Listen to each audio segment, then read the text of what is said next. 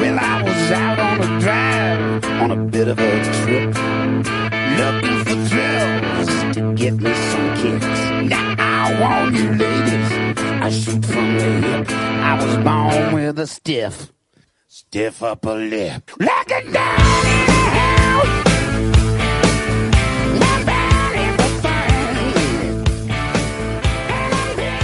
Muy buenas noches, queridos oyentes de Mosoyo Ratia, y bienvenidos al decimonoveno programa de la cuarta temporada de Daños Colaterales. Yo soy Xavi Gómez y hoy volvemos para disfrutar durante dos horas con vosotros, como siempre. Y bueno, en el día de hoy tenemos un programa especial porque se acerca una fecha muy concreta y para ello no queremos que juzguéis nuestro programa por la portada, que la portada sería yo en este caso, el, el que ha presentado este, esta intro de, de- de programa de hoy, sino que quiero que nos juzguéis por nuestro, medio segundo. por nuestro conjunto, eh, que somos pues los tres. Y para presentar a los tres, tengo que presentar, tengo que empezar a presentar a Nerea Muñoz. ¿Qué tal? ¿Cómo estás? Hola, buenas noches. Jo, hoy no te has lucido, ¿eh? Es que no me ha dado tiempo a preparar la intro. O sea, lo hubiera, lo hubiera hecho mejor, pero he dejado un guiñito ahí de decir, bueno, una frase hecha, ¿sabes? Vale, está bien, está bien. Hay que juzgar a la gente por sus portadas, a no ser que sea divertido. Eso es, eso es una gran sección que luego, en la que luego veremos su primera edición, porque básicamente no tengo nada para mi sección, así que solo tengo esos juegos. Em, vale, y nuestra, nuestra otra integrante, nuestra la hoja que nos falta para completar este, este libro de daños generales, El epílogo. el epílogo es Alba Bárcena. ¿Qué tal? ¿Cómo estás? Hola, ¿qué tal? ¿Qué tal? ¿Qué tal estáis todos? Ausente en la- el programa anterior, ¿qué tal? ¿Qué, qué tal ha ido todo? ¿Por qué faltaste? Cuéntanos. Pues bien, bien, estuve un poco de vacaciones por ahí. Onda. No pierde el tiempo ella. Yo no, yo no pierdo el tiempo, ya sabéis. Yo me saco vacaciones hasta cuando no las tengo y luego me acuerdo de que no las tenía, pero una vez ya Ay. iniciado, ¿qué le vamos a hacer? Luego viene el torico, te pilla. Claro, Y claro, última eso hora. siempre, siempre pasa. Hay que aprovechar siempre que se pueda. Vale, vamos a Sí. explicar lo primero eh, por qué estamos grabando otra vez por Discord. Porque somos un puto desastre. No, no, no, esta vez lo tiene que, lo tiene que explicar Alba. Vale, Alba, Si cuéntanos. culpa suya por una vez. Mm, vale.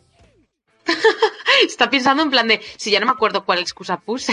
No, no, no. ¿Cuál Lo que la pasa excusa es que me que pilla? la- lo que os he dicho es que antes me. O sea, cuando me has preguntado por qué no estuve en el programa anterior, es que me había ido de vacaciones.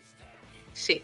Y, y es lo- exactamente lo mismo. O sea, yo vivo de vacaciones. En plan, no estaba aquí. Y dijeron, ah, grabamos el martes por la mañana. Y yo, jaja, si es que el martes por la mañana es precisamente cuando vuelvo. Entonces no podemos grabar en la uni. Y dijeron, bueno, vamos a buscar. A ver si viene algún invitado. Sorpresa, eh, no hemos encontrado invitado. Sorpresa, Y- no nos quiere nadie. Sorpresa, eh, a diferencia de. Bueno, sin mucha diferencia del resto de programas, no hemos encontrado invitado. Así que bueno, al final dijimos, bueno, pues mira, para estar los tres, por lo menos eh, grabamos por, por Sí. Skype. Y, y así, pues bueno, lo, aunque de calidad igual sea peor, pues de, de calidad De técnica. contenido. De es, contenido. El contenido vamos a arrasar. Bueno, sí, esperemos. porque, hombre, eh, un programa de solo Nerea y yo puede estar bien, pero también yo creo que se agradece una voz de una persona que no hable tanto. Eh, en ese sentido, Alba nos viene bastante bien para... Ella suelta sus frasecitas, las justas, muy correctas. La voz de la cordura, de vez en Eso, cuando. ahí. Ay, ay, ay. Y no es tan, tan lo- tanta locura como Nerea y yo, que hablamos por los codos y nos vamos por las ramas. Yo es que ni pienso. Yo suelto cosas y luego estoy en mi casa y digo, madre mía, Nerea, cállate la boca. En ese Así sentido, hacemos un buen tándem y ya era hora de volver a juntarnos los tres. Y Ole, en este caso, ¿para hablar de qué, Nerea? Cuéntanos. Bueno, pues hoy, bueno, como, es que no la podéis ver, pero tengo la mesa ahora mismo abarrotada de libros porque me he motivado y los he sacado de la estantería que estaban cogiendo polvo. ¿Por qué? Porque hoy vamos a hablar sobre libros, liburuak, Correcto. cuentos, novelas. Por eh, una vez vamos a hablar, por una vez vamos a hablar de árboles, eh, aquella, aquella promesa que hacíamos siempre, ¿no? En este caso, árboles muertos, pero eso sí. es, eso es. Eh, Al fin y al cabo, árboles. Eh, pues efectivamente, vamos a hablar de árboles y de libros en este caso, pues porque se acerca el día del libro, que es el 23 de abril, si no me equivoco, eh, que este año cae, ahora mismo os lo voy a decir porque no me acuerdo, creo que en viernes, Viernes. en viernes, eso es. Y, y, bueno, hoy sabemos que no es 23 de abril, pero como es esta semana, como es este viernes, pues queríamos un poco hacer homenaje al Día del Libro porque nos gusta meternos un poco, meternos un poco, eh, acercarnos a ese día, ¿no? mentalizarnos. Que parezca que somos cultos, que, que, leemos de vez en cuando. Y Muy que no parezca que en realidad no sabíamos de qué hablar, que no lo parezca, por favor. No, que no, no, para nada, para nada. Eso, no, eso no ha pasado. De hecho, lo teníamos en el calendario desde hace meses, esta fecha. Obvio, obvio. Sí, sí, tal cual. Y los más, los mayores fans de Daños Colaterales, los, nuestros seguidores más fieles, dirán, oye, pero vosotros ya hicisteis un programa de literatura ya por la primera temporada, o la segunda, no me acuerdo. Eh, y, y, yo te digo, pues sí, la hicimos, pero no estaban Alba y Nerea, o si estaban, no me acuerdo, la verdad. Entonces, no, no, no estábamos. Eh, hemos decidido retomar ese, ese tema y darle una vueltilla, introducir preguntas nuevas, eh, cosillas, secciones nuevas, porque cuando se hizo ese programa todavía no estaba la sección de Alba, por ejemplo, con las claro. canciones, esas cosillas, o la de Nerea. Entonces, que ya veremos -huh. Nerea, a ver qué tiene hoy, no sé. En tres años cambian muchas cosas. Yo tampoco lo sé. En tres, en tres años puede haber cambiado muchas cosas, así que estamos retomando este, este, esta temática. Pues vamos a empezar, si os parece, eh, eh, bueno, tengo una mala noticia antes de empezar con, con las preguntas. Ay, vale, ya empezamos. Eh, no hay, va, va, a sonar un poco redundante, pero no hay, no hay mal que por bien no venga, ¿vale? Porque... No puede ser. Sí. Eh... Con lo que me gusta escucharos al unísono. Ya, ya sabes qué pasa, que es que ha habido una huelga, entonces no he podido. O sea, tenía una huelga. Ha habido una huelga de neuronas y he decidido... Uy, me las... Estaba a punto de decirlo, eh, te lo prometo. Era mi ¿Sí? excusa. Sí, sí, sí. He tenido una huelga de neuronas, eh, la, lo que es la imaginación, pues ha decidido no funcionar esta semana y no he preparado eh, la sección. Como aquí somos, de... somos team huelgas, o sea, a favor totalmente de la sí, expresión libre de los trabajadores, así que... En este caso, bueno. mis neuronas reclaman unos derechos dignos eh, y, y, que, les lleve, que les lleve oxígeno al cerebro y estas cosas, que muchas veces me falla ese tema. Entonces, eh, voy a intentar trabajar en ello para darles unos derechos laborales buenos bien, y para bien. que la próxima semana vuelva No hay mal que por bien no venga. Lo intentaremos. Así me gusta. Dicho esto, chicas, eh, ¿os gusta leer? ¿Soléis leer habitualmente? Contadme. Mira, a mí me pasa que yo creo que me pasa como con todo en esta vida, que no me, no me acuerdo de lo mucho que me gusta leer hasta que no me pongo. O sea, hmm. de primeras me da, me da pereza, mucha pereza. O sea, tengo el ebook siempre en la mochila para cuando subo y bajo de Leyoa, pero quitando, o sea, yo no hay una tarde que diga, ay, me voy a poner a leer. Es que prefiero hacer cualquier cosa, pero luego es que me pongo a leer y no paro. Entonces, pues allá. Hmm. Podría decir ¿Alba? que sí me gusta, pero solo cuando me acuerdo. Ya, me pasa parecido. ¿Alba? A mí también me pasa algo parecido. La verdad es que yo cuando tengo un poco de tiempo libre, ya sea en el bus o yo que sé, sobre todo trayectos de transporte público, escucho música. Entonces no los utilizo para leer. Pero igual antes de dormir a veces sí que leo. Eh, pero tampoco soy súper fan. O sea, leo ocasionalmente y mm, lo puedo disfrutar y tal, pero no es lo típico que haría, por ejemplo, todas las noches. Sí, yo creo que me pasa relativamente parecido a lo que comentáis. O sea, tampoco soy un lector así mmm, habitual o un lector asiduo, como se suele decir, ¿no? Adur, por ejemplo, nuestro compañero de Daños Colaterales, es una persona que devora libros, literalmente. Eh, bueno, literalmente probablemente también, pero Literariamente se podría decir. Literariamente, qué bien tirado. Eh, probablemente, literalmente también, ¿eh? O sea, es un chico que yo me creo que este, que se alimenta de libros. O sea, yo me lo creería perfectamente. Pero más allá de eso, es una persona que lee muchos libros. Y yo le admiro, ¿eh? Porque a mí me gusta el mundo de la lectura. Y tuve, he tenido mis épocas. O sea, yo de pequeño, por ejemplo, leía mogollón. Porque mi madre es bibliotecaria, es liburusaña, o como se diga. Y. O como se entonces, diga ya por, por Euskadi me inculcó un poco eh, el amor por la lectura de pequeño. Yo leía mucho de pequeño, me contaban cuentos y además aprendí a leer muy rápido. Fui de los primeros de mi generación de... ¡Buah! De, el más listo de la clase, chaval. Aprendí a leer súper rápido. Pero es verdad. ¿no. Nerea? Yo, además no. tú mucho, me parece a mí. Yo es que odiaba leer, o sea, lo pasaba súper mal leyendo. A mí me gustaba mucho. Y luego eh, tuve una época de no leer nada y me volví a enganchar a la lectura y a los libros un poco más largos con Harry Potter en su momento, en mi adolescencia.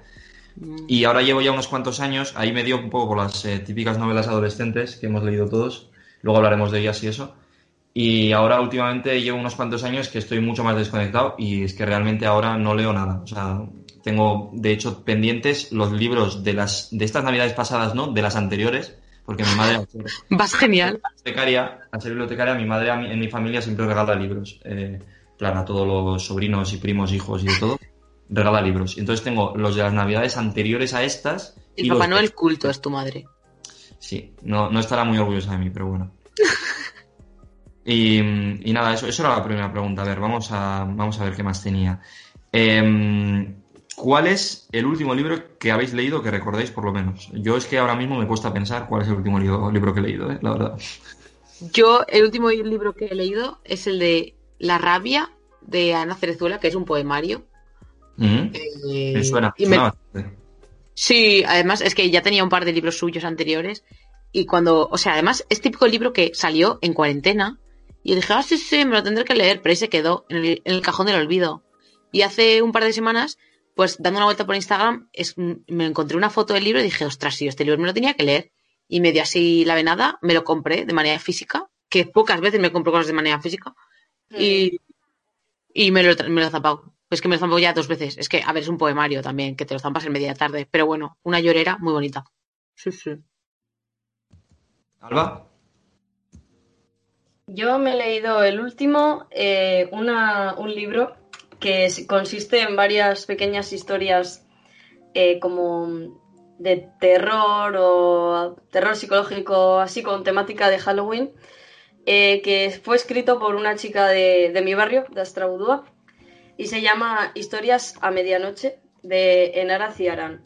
Y, y bueno, es una chica majísima, quedé con ella para que me firmara el libro y todo. Bueno, Este bueno. es el último que me he leído, Historias a medianoche, y tiene pues varios relatos. Eh, tiene, no sé cuántos son, pero tiene unos cuantos. para nuestros oyentes nos lo está enseñando ahora mismo. Está Eh, el libro. 14 microrelatos de terror, 14 historias de Halloween, arañas, fantasmas, casas embrujadas, escalofríos.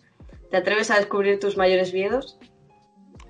Oye, oye, oye, pero qué No, guay. Suena guay, ¿eh? Suena guay, la verdad. Historias a medianoche. Yo lo recomiendo, está bien, se lee rápido también y, y ¿Pero bueno, dan si miedo? gusta Sí, a ver, son, no te da miedo de que no puedas dormir, te quiero decir. Pero son las típicas historias, pues como un poco con esa temática oscura de Yo- terror y demás. Yo recuerdo eh, en ECAE, pues yo qué sé, sería segundo de la ESO, tercero de ESO, me dio por leerme un par de libros de pesadillas. Sí, mítico. Yo tengo casa. Los típicos de pesadillas. Pero te juro que, o sea, me acuerdo que la primera vez que me leí uno, va, va a sonar súper absurdo, pero me leí la parte de detrás y no puedo dormir en toda la noche. O sea, la parte de atrás es como, es, es como eh, La que- sinopsis. Sí, sí, sí, dos párrafos, ni siquiera te cuenta el final de la historia, da igual. Era en plan de. Me, me empecé a imaginar al monstruo que, que salía ahí y dije, uy, uy, uy, uy, uy. Y me acojoné. Qué Qué vergüenza. mona, madre mía. qué mona, Nerea. La Yo- Nerea. pero, pero os juro que no me leí el libro. O sea, ese, luego ya me leí un par. Pero ese libro, que era de una. Es que no me acuerdo de qué iba. No sé si era un háster gigante o era una, una cámara de fotos, no sé qué. Mira, no me acuerdo. Eran un poco raros. Pero me acuerdo que ese lo cogí de la biblioteca, leí la parte de atrás, me acojoné y al día siguiente lo devolví. O sea, no, no pude leerme. O una cámara de fotos. En plan, en el medio no hay nada, ¿sabes? Puede ser un una O una cosa a la otra. Ra- Es, es- es obvio que las pueda confundir. No, no, a ver, Historias a Medianoche es un libro que tiene esa temática como de terror y demás, pues tampoco te va a quitar el sueño, quiero decir. Es, es Mm. como entretenimiento y, y como ese tipo de esa temática, más que otra cosa. Pero bueno, yo lo recomiendo, ahí queda. Oh, Hay que dar la recomendación, hay que dar la recomendación. Yo, si me, paro, si me paro a pensarlo, el último libro que leí, no tengo ni la menor idea. O sea, ¡Ole! sé- en- sé- os puedo decir varios que he leído en mi periodo universitario, que tampoco son muchos, pero son sobre todo novelas gráficas, porque me dio un poco por ahí, o cómics, o bueno, no sé, esto es que a la gente le gusta que digan novelas gráficas, y creo que hay una diferencia entre cómic y novela gráfica que yo no tengo muy claro cuál es, pero bueno. No sé. Yo tampoco, ciertamente. En ese periodo leí Watchmen, que es probablemente lo mejor que he leído en mi vida. O sea, Watchmen es una pasada. Leí eh, V de Vendetta también, que es del mismo autor. Y, mm, y empecé a leer, sin terminarlo, que lo tengo por casa, uno que me dejó nuestro compañero de Museo de Racia, Rubén, del Hexágono. Eh, que es... Que lo tengo por casa, en plan, no se lo he devuelto en dos años y medio. No, no, no, literal, eh, lo tengo por ahí, eh, se lo tengo que devolver. Eh, Eh, Batman. ¿puedo, ¿Puedo decir una cosa? Sí. Yo también tengo un libro de Rubén desde hace igual dos años. Continuamos. Pues, se lo tengo que Oh, sí. Pobre Me Rubén. acuerdo de este, lo tengo pendiente de terminármelo porque era, estaba bastante guay, pero sobre todo me gustan un montón las ilustraciones. De, era Batman Arkham Asylum o algo así. Y de Batman me leí otro también. Me leí Batman año cero año. Ah, y, el, y el- la broma asesina. Me leí un montón de Batman en su momento. Eh, eso, pues en la uni, sobre, en la uni sobre todo cómics. Y luego me leí el primero de Juego de Tronos, de, Canción de Hielo y Fuego, que se llama Juego de Tronos. Y ese también me lo leería en segundo de, de carrera o así. Pero es que últimamente no me acuerdo qué cómic, o sea, qué, qué libros he leído. Estoy un poco olvidado. Pero bueno, Madre mía. ¿Cómo ha sido vuestra vuestro Ibilvide, vuestro camino hasta donde estáis ahora en la lectura? Porque que yo tengo como un camino bastante claro en cuanto a yo empecé yo empecé cuando era pequeña, lo que dijo, es que a mí no me gustaba nada leer, nada, cero. O sea, pero 0.000, cero. Yo me acuerdo que mi madre, igual que te preguntan las tablas de multiplicar, te pones a llorar. Pues lo, lo mismo. Me decía, lee esto. Y yo, que no me apetece, no me gusta. Luego eh, me aficioné a leer y me puse a leer, pero eran lecturas bastante, eh, pues yo qué sé, lo que se encontraba por la biblioteca de la, del colegio. Y cuando llegué a, a la ESO, empecé a leer las típicas novelas de estas, pues yo qué sé, Los Juegos del Hambre, eh, Divergente, con Divergente, eh, pero ultra top. O sea, yo Divergente, te juro que os puedo escribir cada puta frase de, cada libro, o sea, me lo sé de memoria. Me los he leído en inglés y yo creo que no entendía ni la mitad de las palabras en inglés, pero como me lo sabía de memoria, yo iba tirando en plan de, sí, sí, me lo sé, me lo sé. Y después de eso, eh, pasé radicalmente con 16 años a leer mierda, en plan, eh, super teorías de, pues yo qué sé, de que si feminismo, que si política, que si no sé qué, bueno, momentos aquí que yo que, que me creía, no sé. Nerea Muñoz, Nerea Muñoz acaba de decir que feminismo igual a mierda, política igual a mierda. No, no, no. Digo que eran, o sea, a ver, como lecturas es una cosa bastante densa. O sea, yo me leía todo el rato, yo qué sé, es que, no sé, con 16 años eh, la gente se estaba leyendo libros en plan, pues, eras una vez, pasa esto, y comieron perdices para siempre, o no sé cómo es la frase final, y yo estaba leyendo, eh, pues yo qué sé, eh, la bibliografía de tal autor del año de 1845. O sea, en serio, Nerea, ¿qué te pasaba? Aprende a tener amigos, no sé. y ahora he pasado de, de eso y empecé, a- empecé a leer un montón de cosas del holocausto y así, no sé, me gustaba. madre mía. O sea, pero en plan del holocausto desde el punto de vista económico y social. Es que mira, que nada, nada, tenía sentido. y, Ibas, y ahora, ibas un poco de intelectual, ¿no? Sí, Ibas sí, de, yo ibas de listilla, ¿no? Es que además no me las daba. Era en plan de, me daba muchísima vergüenza que la gente supiera que yo leía eso. O sea, yo a mi casa, yo solita en mi cuarto. Pero vaya. Sí, sí. Me veo. Los- Y ahora todo lo contrario, ahora leo mierda otra vez. O sea, he vuelto otra vez a, a- a la ESO. Ahora leo poemarios para llorar, eh, yo que sé, cuentos más chorra. Me encanta libros que ha sacado gente que conozco. Entonces hago, ay, ay. Aunque sea lo- una cosa bastante floja, yo tiro con todo. Apoyando el, el, el working class de, de mis, de mis colegas. Bien, Y luego también, ahora me ha dado mucho por también las novelas gráficas que dice Xavi. Solo que las novelas gráficas que van al revés, ¿no? Esas. Ah, esas otakus. Ah. Fatal. Vale, ¿yo queréis que, os, queréis que os cuente el mío o le dejamos a Alba? Por favor, sí, sí, tu sí. recorrido. Mi recorrido. Yo creo que mi recorrido ha sido siempre muy constante. Nunca he sido una persona de leer todo el rato. Eh, de vez en cuando encuentro sagas o un libro que lo pillo con ganas y entonces me lo leo eh, y soy constante hasta que me termino el libro. Pero no soy una devora libros, nunca lo he sido. Hoy en día tampoco lo soy.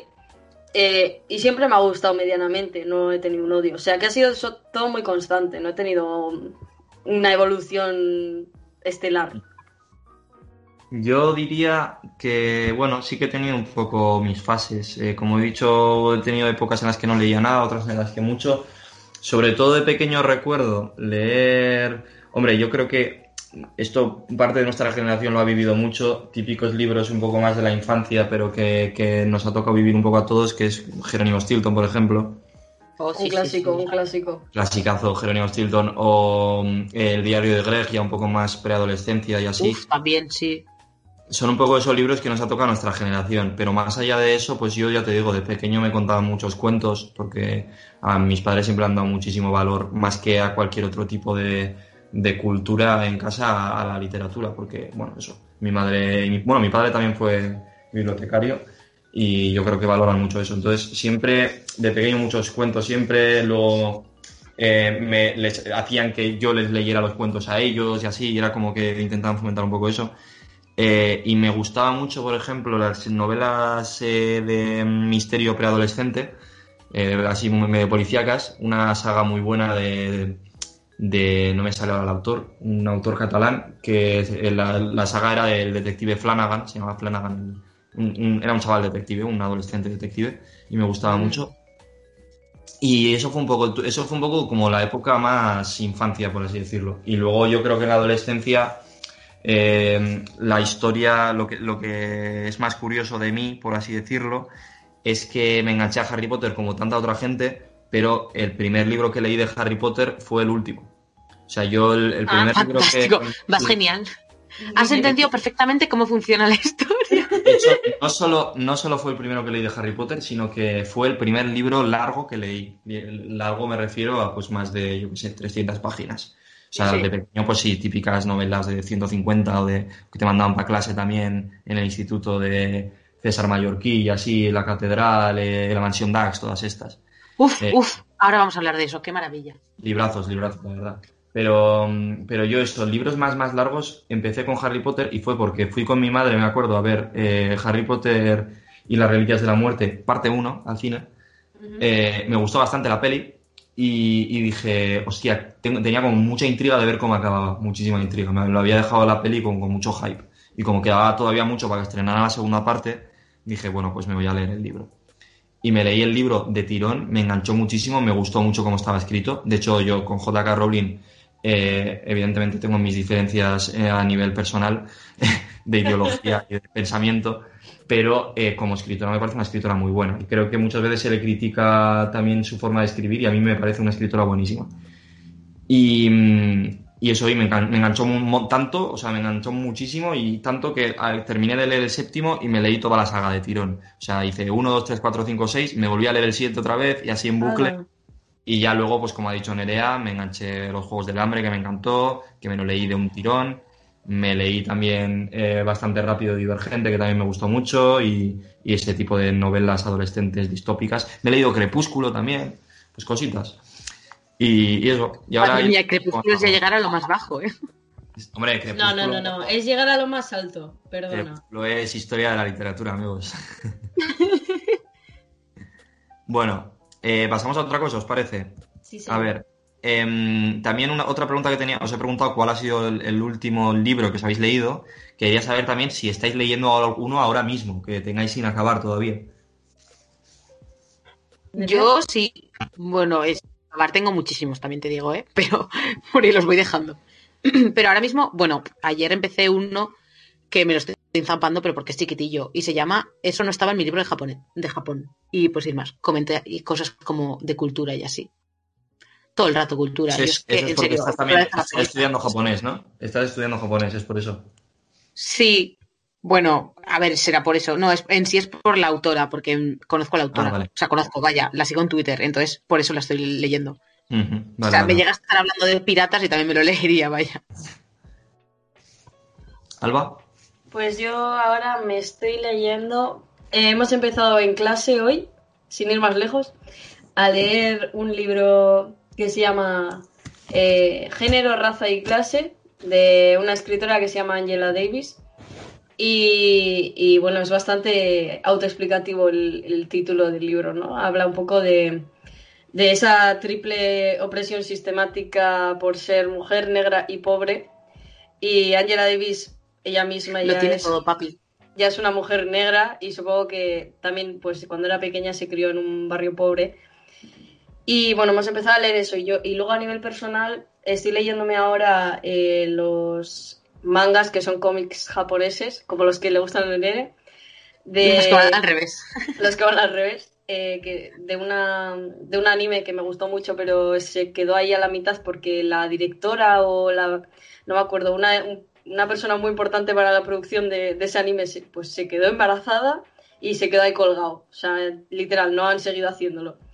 Y se llama Deadman Wonderland y como era uno de mis animes favoritos y nunca supe cómo era el final, pues dije, pues me voy a leer los, los mangas. Y nada, ahora me estoy leyendo eso. Voy, voy por el por el 12, creo. Por el 12. Que No, no sé cuántos son, pero son bastantes. Claro, es que, para quien no lo sepa, los mangas van por libros, pero más pequeñitos, que se llaman tomos. Tomo. Entonces el 12 tampoco es tanto. es. Porque tú coges un divergente y 12 sería una locura. Claro, un, y son- un Señor de los Anillos sería ya No, es Claro, muy claro. rápido. Yo me, le- yo me he leído algún manga y se, se lee bastante rápido, sí. Sí, son Sí, como sí. cómics. Son cómics y eh, tienen mucho dibujo y poca letra. Entonces lo lees rápido. Mm. Pues mira, yo tengo, eh, como he dicho, tengo bastante abandonada la lectura y tengo pendientes bastantes libros. A ver, el único que podría decirse, aparte del que he comentado que me ha prestado Rubén, que sí que no lo he terminado como tal, eh, aparte de ese, el único que podría decirse que tengo empezado es un libro sobre el Leicester City Football Club, eh, que es un equipo inglés que ganó la, la Premier League, eh, la liga inglesa, en, en 2016 cuando era eh, el menos favorito de- del mundo para conseguir eh, para conseguir ganarla. O sea, es que estaba, era un equipo que, como Sasuna, básicamente, que estaba para descender o que estaba luchando por la permanencia y de repente ganó la liga, la liga inglesa en 2016. Y me compré un libro que hablaba un poco de todo lo que fue aquel año para el equipo y tal. Y bueno, lo tengo un poco a medias porque no me terminó de enganchar del todo. Y luego tengo pendientes unos cuantos desde Navidades y el que más ilusión me hace leer, y yo creo que es el que antes voy a leer de, de todos esos, es eh, La Isla del Tesoro. Eh, la- el libro clásico de... de- Ah, decir la de las peli. Sí, ¿cómo se llama el autor? Eh, Robert, Robert Louis Stevenson, ¿puede ser? ¿O me lo he Pues la verdad que no tengo ni idea. Creo, creo que sí.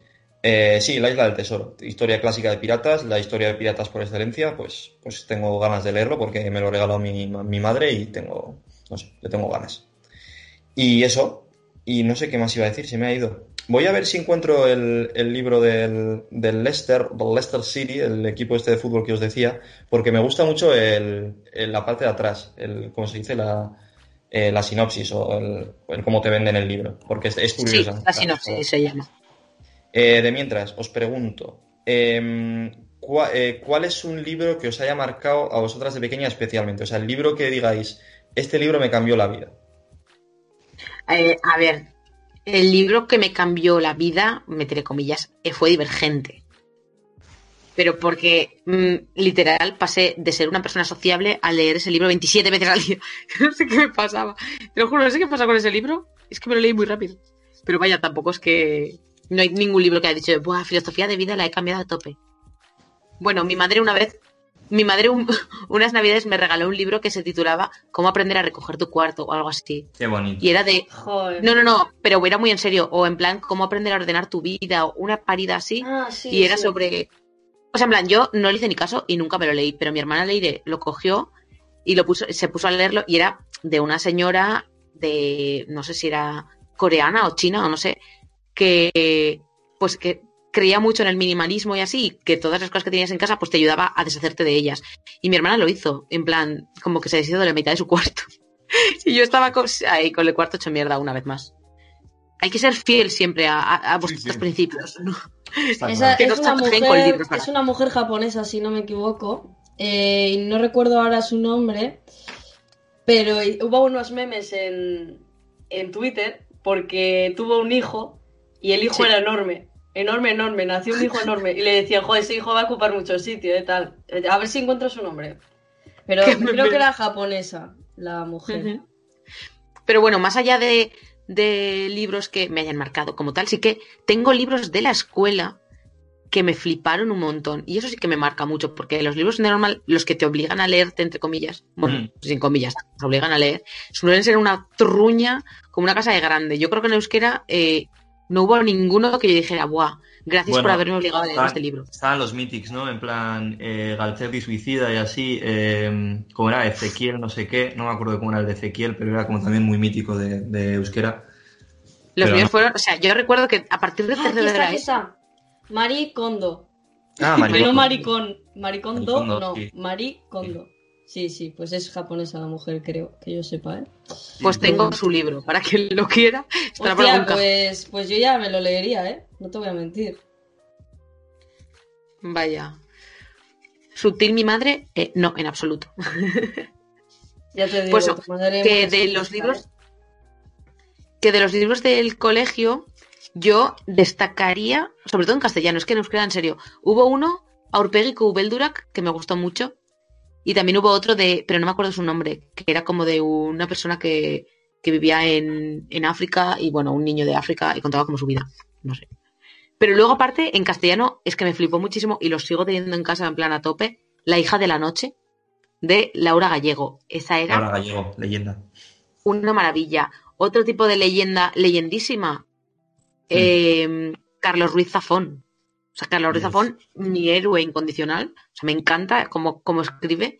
Y el que más me gusta, me he leído muchos libros suyos, pero el que más me gusta, y además que es que me lo leí porque era para clase, y además que fue en plan de, va, me voy a poner, me leo el primer capítulo y así eso lo dejo para mañana, me lo tragué en una noche entera, y se llama Marina, el libro. Lo tengo, No sí. sé. Bof, me parece una maravilla de libro. O sea, en su momento yo lo leí y yo decía, pero qué es esto, pero qué es esto, pero qué es esto, pero qué es esto. Así que si no los habéis leído, o sea, aunque, te- aunque ya no estáis en la ESO, da igual, os lo leéis. Y luego la típica, tipiquísima también, La Mansión Dax. Es que además son libros, La mansión Dax es maravilloso. son libros que, como tal, jo, tienen unas historias muy guays, pero están escritos de una manera tan fácil de leer, tan, Sí, claro, sí. para gente de, de la ESO. Pero es como, ay, es muy ameno, a mí me, me calma la mente de leer esas cosas. se hace muy fácil. Luego me comparas con el tipo de, de lecturas que me empecé a comer yo con 16 años, que pues eso, Ya. vaya. Mira, pues yo mencionaría.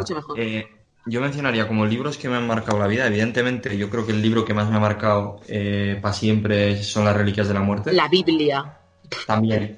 No, pero Las Reliquias de la Muerte fue mi inicio en los libros eh, largos, por así decirlo. Entonces, a mí me ha marcado mucho y me gusta, además. Me parece un libro buenísimo.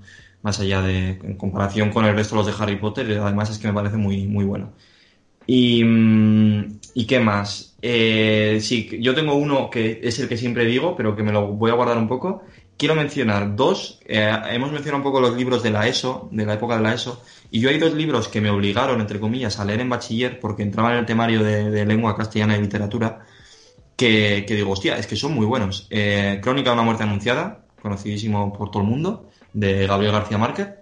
Y evidentemente un clasicazo que, que todo el mundo ama y debe amar, que es La casa de Bernarda Alba. Eh, me encanta. Mucho, me- mucho estaba tardando en salir, ¿eh? La Me casa encanta. de Bernarda Alba, por favor. La casa de Bernarda y de Alba, de las dos, ¿verdad? Ahí es que lo mejor de la casa de Bernarda Alba es que yo cuando lo leí en clase lo leímos por personajes. Claro, eso Pero es lo son que mola. Yo lo leí en clase también. Espectacular, espectacular. Luego llegué el día del examen y no me sabía el nombre de los personajes, me sabía el nombre de la gente que había leído cada personaje. Mm. Vergüenza por mi parte. Y luego, el libro que más me ha. O sea, el que siempre digo cuando me preguntan por un libro que me haya marcado es Play. El libro Play de, de Javier Ruescas, que igual os suena alguno, no lo sé. Es así como muy juvenil. Javier Ruescas es un autor eh, español, creo que es de Madrid, que tiene también un canal de YouTube y que hace como reseñas de libros y cosas. Eh, yo hace mucho que no veo sus vídeos ni nada, pero bueno, en su momento sí que lo seguía en YouTube.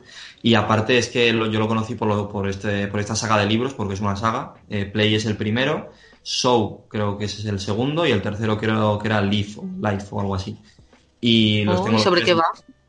Los tengo los tres en casa y el primero, eh, a mí me encanta, bueno, me encantan los tres, eh, pero el primero, el argumento son dos hermanos, eh, que uno de ellos es músico, que toca muy bien la guitarra, que canta muy bien, que es el hermano pequeño, y eh, el hermano mayor tiene una obsesión por, por convertirse en famoso. Es como que busca la fama todo el rato, ¿no? Y en, en este caso el hermano pequeño, el músico, es como que tiene una relación con una chica, pero se van de vacaciones y al volver de las vacaciones la chica se ha vuelto famosa, porque se ha presentado a un casting, lo ha ganado y eh, ahora es una actriz famosa y ta, ta, ta.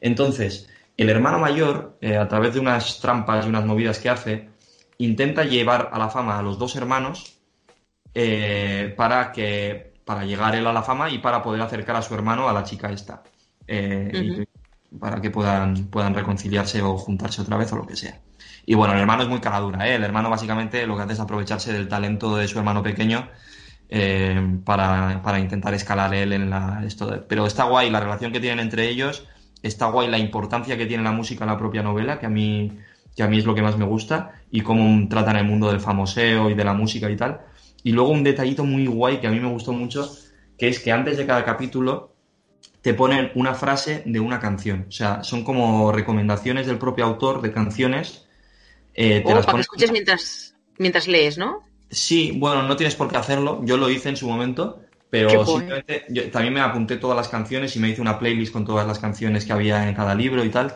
Y, y son canciones muy buenas y además normalmente la- la- el cachico de la letra que te ponen antes del capítulo, más allá del nombre de la canción, eh, suele tener que ver con lo que va a pasar en el capítulo. O sea, tiene un significado. Entonces se nota que es un tío que sabe mucho de música, más allá de literatura casi. Y, y eso, y el tío sabe mucho y a mí me, me gusta bastante la historia. Está, yo la recomiendo mucho. Play, de Javier Ruescas. Ay, me encanta. Yo, eso de poner músicas en los libros me flipa. Cada vez Sí. que en algún libro suena, eh, sonaba de fondo en la radio tal canción, pum, les que tengo que parar y poner esa canción. Yo no puedo ser Y si no. se me ha olvidado contar que de este libro también, eh, más allá de ese detallito del inicio de los capítulos, es que cada capítulo lo cuenta un hermano. O sea, es en primera Ah, persona mola. ¡Hala, qué guay! capítulo lo cuenta Leo y el otro Aarón, que es así como se llaman los, los hermanos. Y ya está, eso, eh, Alba, no sé si has dicho tú los- el libro que te marcó a ti la vida, ya no me acuerdo. Eh, no, no. eh, tenía pensado decir dos libros.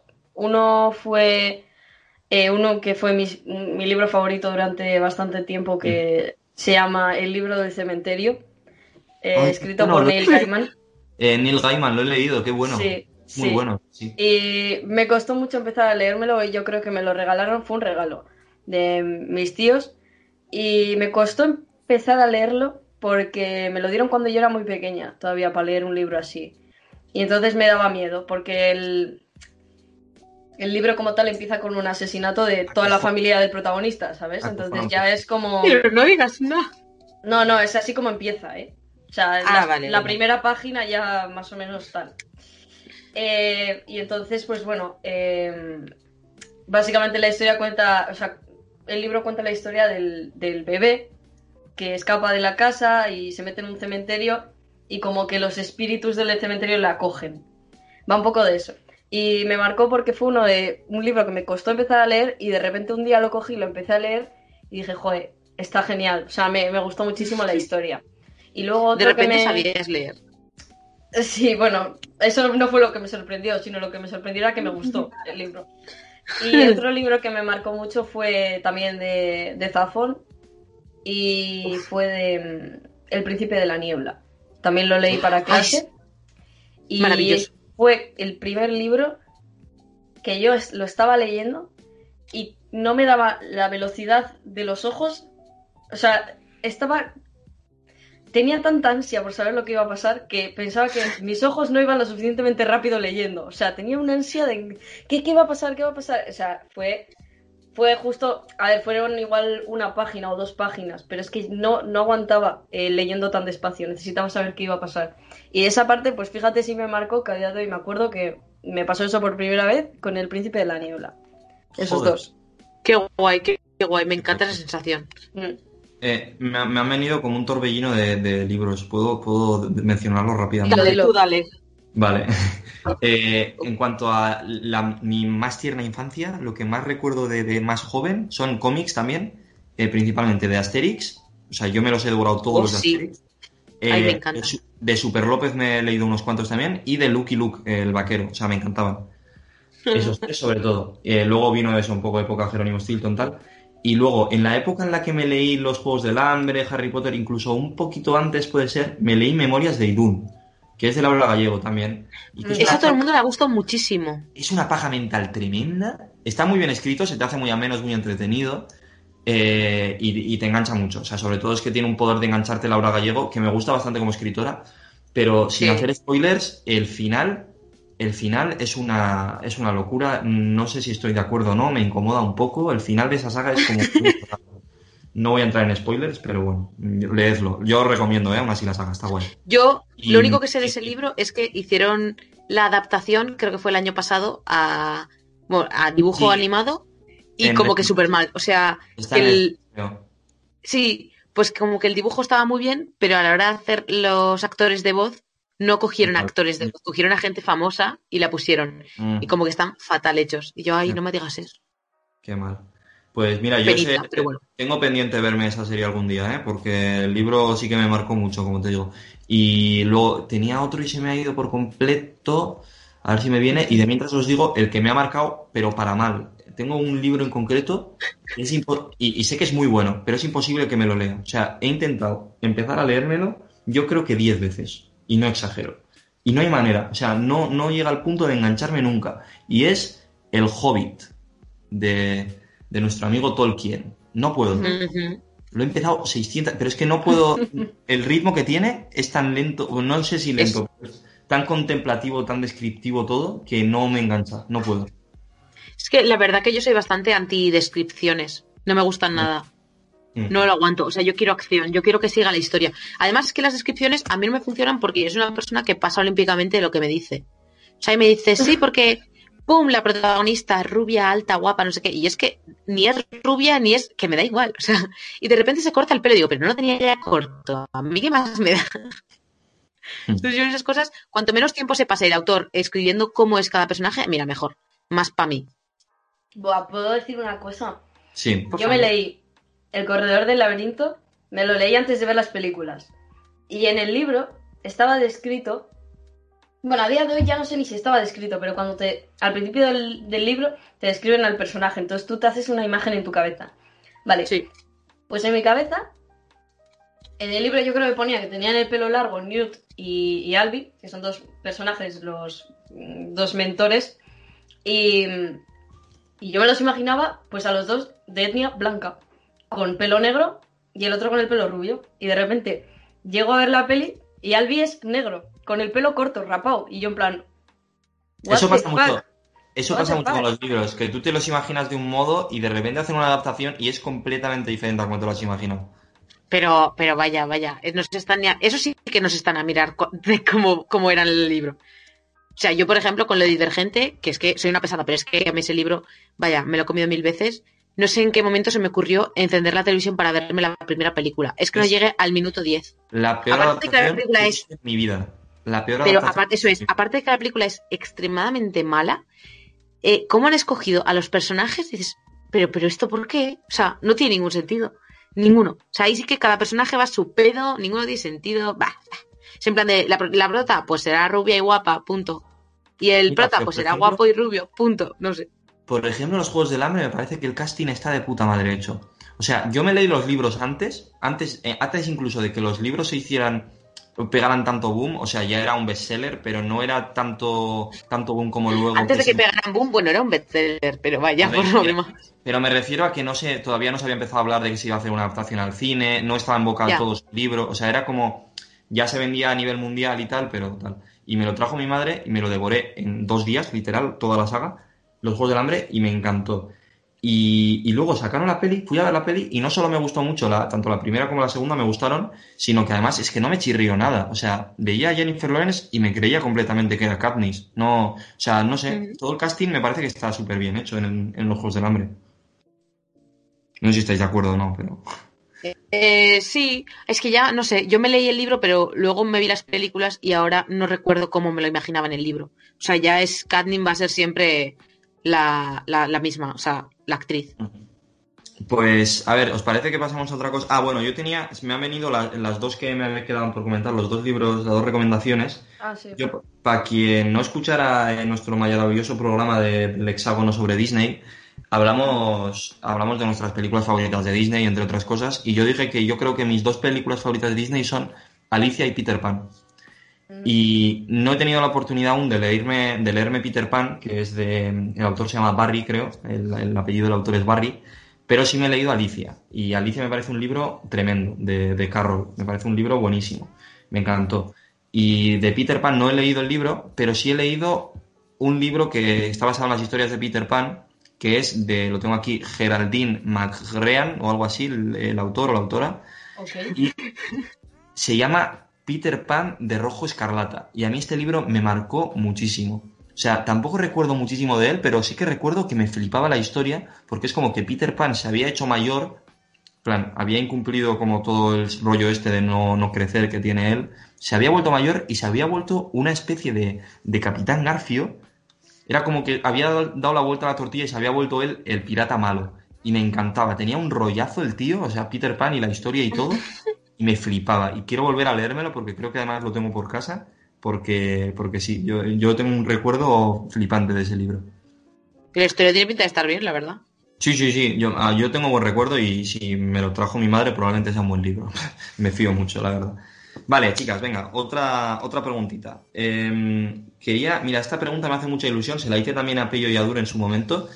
Eh, ¿Cuál es el cuento infantil que más os gustaba? O sea, el cuento que mítico de que os eh, igual os contaban de pequeñas o lo que sea, o, o en general, el típico cuento popular de los hermanos que luego han recopilado los hermanos Grimm y esta gente, ¿cuál es el que más os gusta? Yo es que mi padre, o sea, cuando en esta época en la que pues te, te mandaban a dormir y se quedaban contigo un poco, tal, o sea, de cinco años, vaya, mi padre nos contaba historias, pero se las inventaba. O sea, yo, mi padre nunca nos ha leído un libro. Vaya, no tengo recuerdo de que nadie me leyera un libro cuando era pequeña. Era que nos contaba, o sea, se inventaba historias.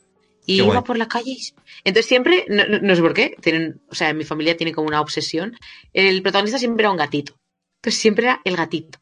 Entonces, pues el gatito, y además el gatito, y siempre encontraba, siempre se perdía. Era una cosa, yo no sé qué pasaba con el pobre gato, pero siempre era eh, algo así como, bueno, a ver, piensa que se lo estás contando a una persona de 5 años, ¿no? Que se está yendo a dormir. Entonces, pues el tono también cambia, pero era, pues, eras una vez un gatito que iba por el monte y iba caminando y de repente ¡ah! se había perdido. Y lo pasó muy mal porque no sabía por dónde tenía que ir y no sabía dónde tenía que volver. Y, y fue corriendo y cuando ya no sabía qué hacer y estaba triste, triste, triste, algo se le puso al lado y se giró y era un pajarito, pero un pajarito de colores, pero de colores amarillo, verde, rojo, tenía las alas de todos los colores. Y le dijo al gatito, oye gatito, ¿qué te pasa? Y le dice el gatito, yo es que me he perdido. ¿Cómo te has podido perder? Sí, nada, tranquilo, vamos que yo, vamos a hablar con, con la señora Mariquita, que seguro que te dice tienes que ir. Vale. Y entonces fueron hasta un campo y a un campo de flores, pero de flores de todos los colores. flores. Había amarillas, verdes, azules, rojos, rosa. Bueno, bueno, bueno, había flores de todos los colores. Y el gatito no se lo podía creer. Y había un montón de mariposas, y un montón de ratitas, y un montón de. Bueno, iba, iba así. El libro era todo el rato así. Y siempre había colores, un montón de colores, gatito que se perdía. Y al final encontraba donde tenía que llegar. Ay, ya madera, tienes madera de cuentacuentos, ¿eh, Nerea? Os habéis quedado, queréis el final, ¿verdad? Queréis el final del cuento. Sí, sí, yo ahora necesito un final. Esto no puede Ay, quedarse ¿El final del cuento? Venga, dale. Venga, muerto. va, di- sigue, sigue. yo no sé dónde me he quedado. y bueno, entonces fueron el pajarito y el gatito, fueron a ver a la marigorringo. Porque la marigorringo se sabía todos los caminos del bosque. Maricondo. ¿Cómo? Maricondo, que es lo que ha Yo- dicho antes Alba. Maricón, Ah. Así. Maricondo, la marigorringo. Que estaba intentando quitar todas las flores porque ocupaban mucho espacio. les, les dijo por dónde tenían que volver. Pero entonces el gatito se dio cuenta de que si volvía a casa ya no podría estar en un sitio tan bonito. Así que se quedó toda la noche jugando con el pajarito. Y jugaron al pilla-pilla, y jugaron al escondite, y jugaron a encontrar las, las, las rosas de los colores más bonitos que había. Estuvieron toda la noche jugando y riendo y pasándoselo súper, súper bien. Pero entonces el gatito se dio cuenta de que ya empezaba a amanecer. Y claro, tenía que volver a casa, porque si no la mamá gatito se pondría triste. Entonces el gatito le dijo adiós a su, a su nuevo amigo el pajarito y el pajarito le prometió que si algún momento se volvía a perder, que él le acompañaría otra vez a ese super sitio súper bonito. Así que cogieron el camino de vuelta y cuando llegaron a la casa del gatito se dieron un abrazo muy, muy, muy, muy, muy fuerte. Y el gatito se fue a dormir muy feliz hasta que su mamá le despertó por la mañana. ¡Oh, qué bonito! Eso me ha recordado un Pues- cuento que me contaban de pequeño, también, un libro. Ese final, eh, que es eh, donde viven los monstruos, ¿os suena? Me suena, Uh, me sí. suena Sí, sí. de haber visto como que hay una peli o algo así. Hicieron una peli, hicieron una peli luego como con una ani- animación realista de estas, como hacen ahora con las adaptaciones de Disney, que es como animación pero no, en plan, un poco ese Ah, rollo. sí. Hicieron una Como un peli ese intento de que sea eh, lo más realista posible. Hmm, hmm, Eso es, eso es. Y Ya, justo eh, ese, ese libro yo creo que es el que más veces me han contado de pequeño. A mí me encantaba. El lugar donde viven los monstruos. Y era un chico que se lo llevaban, eh, no se quería tomar la cena o algo así, o le castigaban sin cena, y el tío se ponía a imaginar, a imaginar, a imaginar, y viajaba al lugar donde viven los monstruos. Y era como, había monstruos y había una juerga, la juerga de los monstruos o algo así. Y era súper guay, a mí me encantaba. Pagaría ahora mismo por estar en la juerga de los monstruos, también te digo. Mira, pues yo diría ese, ese es el cuento que más me gusta de pequeño. Pero así cuentos más clásicos, me gustaban mucho Los siete cabritillos y, y bueno, yo creo que Caperucita y todos estos creo que nos, nos han marcado bastante a todos, pero... pero ¡Hala, los siete cabritillos! A mí también me encantaba. a mí ese era el que mucho más, que la gustaba. Yo creo que era el que Caperucita. me contaban. Era, ese era el que, de los cuentos clásicos, el que más me contaba mi padre, pero, pero sí. A mí al revés, yo creo que era el que menos me contaban. Entonces, cuando lo escuchaba era como, "Ah, ya no me acordaba, venga, vamos a escucharlo. Y el patito feo, ¿eh? El patito feo estaba por ahí también, mítico. El cuento infantil favorito de mi madre, por ejemplo, es el traje nuevo del emperador. ¿Sabéis cuál es? Sí. ¡Oh! El que era invisible, ¿no? Que, no, es que directamente, o sea, se supone que solo lo podías ver. Habla, es es un cuento que habla muy bien de, de la imagen y de la prepotencia de Bueno, la pero yo solo sé que yo sí que veía el, el vestido, ¿eh? Que lo sepáis. Ese es el vale. tema. Ese es el tema. Que la gente fingía como que sí que veía el vestido, pero realmente no había ningún vestido y el tío iba desnudo y los diseñadores eh, básicamente se estaban riendo del, del El tío no, el rey. O sea, centrémonos. Sí, sí. Está, este Y de mientras el costurero se quedó con todo el dinero. Alba, Bueno, yo eh, respondiendo a tu pregunta, Eso es, eh, eso. Xavi, Em, yo cuando has hecho la pregunta me he acordado automáticamente de un libro que tenía yo en casa, eh, una recopilación de cuentos de Andersen, de Hans Christian Andersen, Oh, Andersen, qué guay, la sirenita y así. Que precisamente es eh, El traje nuevo del emperador, es de Hans Christian Andersen. Y en ese Vale. libro, pues por ejemplo teníamos el de La princesa y el guisante, que Clásico. no sé si, Ah, sí. lo conocéis, Qué bueno. sí. Qué bueno. Sí, sí, Eh, Pulgarcita, El traje nuevo del emperador, Los cisnes salvajes, El soldadito de plomo también es un clásico. Sí. El soldadito de plomo. ¡Ay, qué bonito era! El patito feo también me gustaba bastante y me gusta a día de hoy. Eh, la reina de las nieves Y y Frozen. Yo ese lo, lo he- ese lo he escuchado muchas veces también. También me lo contaban mucho, el de la Reina de las Nieves. Pero yo no sé, yo diría igual la que más me gustaba es el patito feo, yo Mm, creo, no Puede sé. ser. El abeto también creo que me leían de Hans Christian Andersen. Pero sí, sobre todo cuentos de Andersen, diría yo. Qué guay, qué guay. que eran los que más me leían. Vale, venga, pues vamos con otra pregunta. Es, eh, los, los cuentos infantiles son un mundo bastante guay. A mí me interesa mucho. Me parecen. Siempre intento que hablo de literatura, me, me gusta preguntar eso. Em, vale, venga, vamos con, con otra cosa. ¿Os plantearíais vosotras escribir un libro en algún momento de vuestra vida? ¿Es algo que os haría ilusión? Yo creo que es algo que me planteo todos y cada uno de los días de mi existencia. Me encantaría, pero soy cero constante, entonces creo que voy por mal camino. Que si Bueno. nos gustaría escribir, Un ¿el qué libro. exactamente? Un libro, de lo que sea. pero de lo que sea. Sí, puede ser de ficción, puede ser un Como si, son sus- ser- como si son tus memorias, no pasa nada. sí, una autobiografía. plan, hola, soy importante. Eso es. Sí, sí, sí, me gustaría. Claro, sí. Sobre algo, yo que sé, una investigación o una reflexión. Sí, sí, me gustaría escribir un libro. Ay, a mí de, de escribir me gustaría mucho más escribir un cuento, en plan una historia ficticia. Sí, Sobre todo que una historia ficticia no. para adolescentes, con eso te forras.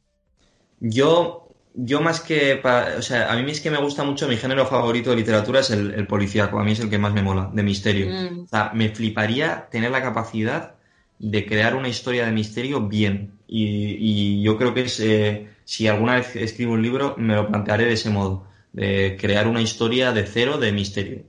Porque, bueno, a- me gusta mucho escribir, yo, yo sí que respondiendo también a mi propia pregunta, eh, yo es una de las cosas que más disfruto haciendo cuando me pongo, de hecho mi TFG es un guion y me gusta mucho escribir y yo creo que en algún momento sí que me plantearé el escribir algo en plan libro. Ahora mismo no me lo planteo. Pero bueno, y si de escribir algo, lo que más ilusión me haría sería eso. Luego igual acabo escribiendo un ensayo de cualquier mierda, ¿eh? Pero, pero en principio una historia así de misterio es lo que más ilusión me haría. Qué guay, qué guay. Ojalá, ¿eh? Ojalá en algún momento escribáis algo. Si escribís algo, yo Pues lo sí, compraré. A tope. Oh. Em, hablando de Ese es el, comprar- el apoyo que necesitamos. Hablando de compras, chicas, quería entrar en un tema un poco más polémico ya para ir cerrando el tema de las preguntas, aunque aún quedaban un par. Eh, ¿vosotras habéis comprado alguna vez libros eh, por internet? ¿O qué opináis un poco de todo esta, este fenómeno de los ebooks? De, o sea, ¿preferís leer en papel? Pref- eh, ¿Habéis tenido alguna vez un ebook? Eh, ¿Estáis en contra completamente por lo que sea? No sé, contadme un poco. Yo lo que más leo es en ebook, sin duda alguna. Me compré un ebook cuando iba. Además, yo creo que fue mi primera compra en plan grande, grande entre comillas. Un ebook no te cuesta mucho. Pero bueno, yo en mi segundo de la ESO dije, venga, me voy a comprar. Y como para un móvil no tenía, dije un ebook. Y me compré. Y desde entonces he leído un montón de libros y soy. O sea, me gusta mucho, mucho leer en, en ebook. Sí que hay un montón de gente que está como súper a favor del papel, tal, que está muy bien, pero cuando utilizas el libro, o sea, yo siempre leo en cuando hago viajes porque si no, pues lo ya he dicho al principio, no tengo yo tampoco un momento del día que diga, mira, pues ahora me voy a poner a leer. Porque si no, ese ahora suele ser a la hora de la siesta y me quedo dormida, entonces no, no vale. Entonces yo creo que el ebook es mucho más manejable a la hora de ir en el, en el bus y así. Aparte que me, me gusta mucho que la gente alrededor no sepa que estoy leyendo. Porque no me gusta que la gente sepa de qué estoy leyendo, porque lo mismo estoy leyendo de una cosa que de otra, mm, que no lo sepan. Hmm. Realmente es una chorrada, pero bueno, soy un poco paranoica en ese aspecto. A mí me da lo mismo, en verdad. Y yo creo que prefiero leer en papel siempre antes que en ebook. No sé, se me hace más cómodo, por estoy más acostumbrado, yo creo. Aunque tengo un ebook, ¿eh? O sea, yo a Ainhoa, mi amiga Ainhoa, le compré un, un ebook hace, mm, no sé, cinco años, una cosa así, cuando la Mm. conocí prácticamente. Y, y er- y era porque ella como que le habían regalado otro, una cosa así, y le dije, venga, te lo compro por 20 pavos, o no sé por cuánto se lo compré.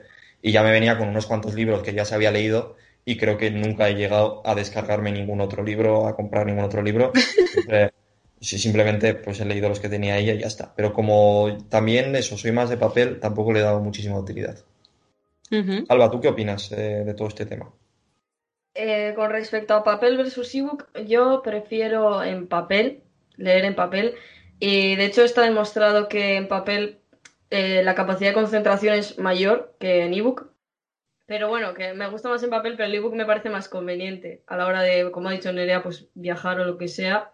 Y me parece más conveniente. O sea, aunque eso, en papel, pues no sé, tiene más encanto. O sea, si, si hay un libro que ha escrito una persona que conozco, es un libro que mm, me parece especial por lo que sea, que yo creo que me va a gustar mucho, eh, prefiero en papel. Pero por tema de espacio, por ejemplo, para ahorrar espacio, pues prefiero un ebook. Cada cosa tiene sus cosas buenas y sus Sí, cosas sí, malas. hombre. Como todo. ¿Os parece si para terminar hacemos un par de preguntas así hipotéticas de estas guays que suelo hacer? Venga, tú dale. Venga, a ver. Pues dice así. em, ¿quién os gustaría que escribiera una novela sobre vuestra vida? Porque hemos hablado mucho de libros y muy poco de escritores. O sea, hemos mencionado alguno, pero no solo escritores, incluso... O sea, si eso, si alguien tuviera que contar vuestra vida o algún aspecto de vuestra vida, si tuvieran que hacer un libro basado en, a- en algo que, que tenga que ver con vosotras, em, ¿quién creéis que es la persona apropiada para escribirlo? ¿Por su forma de escribir o porque creéis que lo puede contar mejor que otras personas? Puede ser incluso una persona conocida vuestra, no sé. Buf, yo creo que si alguien tiene. Bueno, le voy a dejar a Alba primero, porque es que tengo que pensar un poco. Una persona que no sea yo. Eso es. Hombre, imagino que para contar cosas de tu vida, la mejor persona sí que eres tú. O sea, de hecho, yo es lo que estoy haciendo con el TFG. El guion está basado en mi puta vida. Pero, pero eso, si una persona que consideréis que puede hablar, que podría escribir bien vuestra vida, ya sea una persona conocida o un escritor que os guste especialmente y creéis que puede contar esa historia bien. Pero claro, explicándosela a vosotros, en plan ayudándole. O vosotros. A ver, no sé, yo es que escritor o escritora famosos no se me ocurren ahora Ya, mismo yo tampoco para que puedan contar mi vida. Shakespeare. De, de gente conocida, pues supongo que a mi madre, mi padre o algún familiar cercano. ¿Y crees que tiene habilidades como escritor o escritoras tu- tus padres? Pues, bueno, por ejemplo, mi abuela sí que le gusta escribir. Hay una revista en mi pueblo y todos los años suele escribir. Bueno, es una revista anual. Eh, entonces hay cosas, pues, una vez al año se publica nada más. Pero todos los años escribe algo. Entonces algo de, Mm. de experiencia sí que puede llegar a tener y, y lo hace bien. De hecho, escribe, escribe muy bien. Así que igual mi abuela, voy a decir mi abuela. Bueno, esta es una buena opción. ¿Nerea? Yo es que no sabría decirte, no se me ocurre nadie. O sea, no... eh, estaba pensando, digo, quitándome a mí, que obviamente, pues, pues la mejor podría ser yo escribiendo, y eso que escribo bastante meje, pero bueno. no se me ocurre quién puede ser. Sí que me gustaría que no fuera... Es que, claro, mi vida sería como para escribir en plan la novela más tocha del mundo tipo Tolkien, o sería algo más un poemario de cinco poemas y me piro. Mm. Yo creo que más que la persona que, que podría mm, escribir mi vida, entre comillas, me gustaría más enfocar en plan en qué género se actuaría, ¿sabes? Ya. Muy Bueno, interesante. pues puedes decir, puedes responder a eso si quieres. Vaya, me gustaría. mm, o sea, es- creo que es como más, más divertido el. Yo, imagínate tu vida contada en plan eh, poemario. Sí, es O una, buena, plan- es una buena propuesta, me gusta, me gusta. Podemos responder a eso también. O en plan, Buena imagínate, pregunta, sí. eh, Xavi, tu vida como si fuera una esta policíaca. Pero Uh. en tu vida no ha pasado en toda tu vida absolutamente nada tan importante como para que entre en el género policíaco. Entonces es como un una constante Sí, un tensión poco- hacia cerré la puerta de- de casa. Antes he mencionado, antes he mencionado Crónica de una muerte anunciada. Ahí mezcla un poco el tema de los géneros. O sea, te cuenta una historia, eh, te cuenta en una novela eh, cosas que no se suelen contar en una novela. En este caso, una crónica, básicamente. Una crónica se suele ver en un periódico, en una novela. Pues esto sería un poco el rollo, ¿no? De coges una cosa que aparentemente no tiene por qué tener ningún componente de, en este caso, el ejemplo que ha puesto Nerea, de misterio, y lo cuentas como si fuera una novela de misterio. Eh, estaría guay, sería entretenido eso, sí. Ay, a mí me gustaría, por ejemplo, de que acabas de decir ahora lo de Crónica de una muerte anunciada, me encantaría coger el principio. Yo quiero hacer Mm. un principio igual que la novela. Nerea Muñoz, el día que murió, se despertó a las 6 de la tarde, como siempre. que empieza así, el libro. Se, se rascó el sobaco, se lavó los dientes y afrontó la vida con una sonrisa. Algo así, sí, sí, sí. Es que además me encanta. El Crónica de una muerte anunciada es otro librazo que no he comentado antes en los librazos que leímos en clase. Pero además, ¿sabéis lo que más me gusta de Crónica de una muerte anunciada? O sea, Sí. bueno, espero que lo hayáis leído los tres. Pues a los Sí, tres. sí, vale. sí, lo he dicho antes, lo he mencionado antes. Eh, lo que más me gusta de Crónica de una muerte anunciada es que el propio título te dice que Santiago Nazar muere. Su primera frase literalmente es el día que murió Santiago Nazar se despertó a las cinco y cuarto de la mañana. O sea, te lo dice. Y aún así me pegué todo el libro diciendo, ay, ay, ay, que no se muera. Sí, sí, está guay. ¿Me está explico? guay. Me pegué con una tensión de, ay, ay, ay, ay. En plan, siempre, claro, va como hacia atrás y luego va para adelante otra vez, tal, y, y ya no sabes si los hermanos lo matan, no lo matan, va para adelante, va para atrás, cierra la puerta, no la cierra. Te quedas como, y yo lo pensé y luego digo, luego lo pensaba yo en frío y decía, a ver, Nerea, pero céntrate un poco, pero si ya lo sabías, ¿qué estás haciendo? Me encanta. O sea, la manera de escribir de ese señor, bueno, otro, otro mundo, otro mundo. Sí, sí. Molt Me quedo con, con García Márquez, venga, que mi vida la escriba Mar- García Márquez. Bueno, pues está bien, está bien. Eh, no sé si sigue vivo García Márquez. Me ha entrado la ¿Qué duda. va a seguir vivo? Eh, no, pero el otro sí, el que era como de su generación, colega, coleguilla suyo, sí que estaba vivo. ¿Cómo se llama, tío? ¿Qué Eh, dices? sí, hombre. ¿Quién Eh, está vivo de esa época? sí, joder. Espera, que lo busque. ¿No te estarás columpiando un poquillo? Que no me estoy columpiando. Bueno, Pero de qué año es el... De mientras busco, respondo. Eh, Vale, Mira. responde, responde. eh, Gabriel García Márquez, eh, cuando murió, eh, tenía 87 años. Eh, Sí. Murió en 2014, tampoco murió hace tanto. Ah, vale, vale, es verdad, pues no son Y tan el viejos. coleguilla, el coleguilla en cuestión que estoy diciendo, que tampoco es coleguilla porque me, me quiere sonar que tuvieron movidas, pero en su momento sí que se le relacionó bastante, era Mario Vargas Llosa, que sigue vivo. Ah, es 85 verdad. años tiene. Uh, uh, uh. Vale. No, no, no, yo me quedo con Gabriel. eh, Lo rescato de la tumba para que escriba mis memorias. Yo, mira, lo que has dicho de contar mi vida como una novela de misterio, ya que me gustan tanto las novelas de misterio, eh, creo que es una buena idea. Pero si tuviera que elegir una persona para escribirla, creo que eh, mi madre, que bueno, conoce mucho del mundo de la literatura, eh, es una buena opción, porque además eh, me consta que ha escrito cosas, no libros, pero sí otras cosas, y, y bueno, pues creo que se le da bien. Y mi, mi madre es una buena opción, mi padre creo que también podría serla. Y por mencionar a otra persona, mencionaría a mi amiga Yone, a, mi amiga Yone Irundain, que, que eh, también escribió sus cosas eh, cuando era más joven, eh, allá por la ESO, cuando nos hicimos amigos.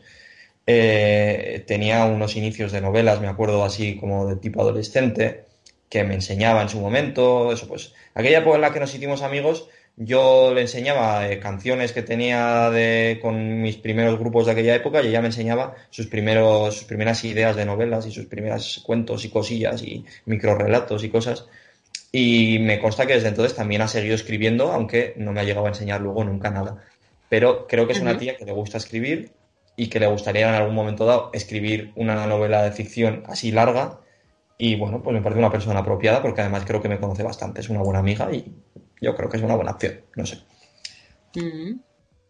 A favor, a favor. Y dicho esto, si os parece bien, eh, terminamos eh, ya esta ronda de preguntas.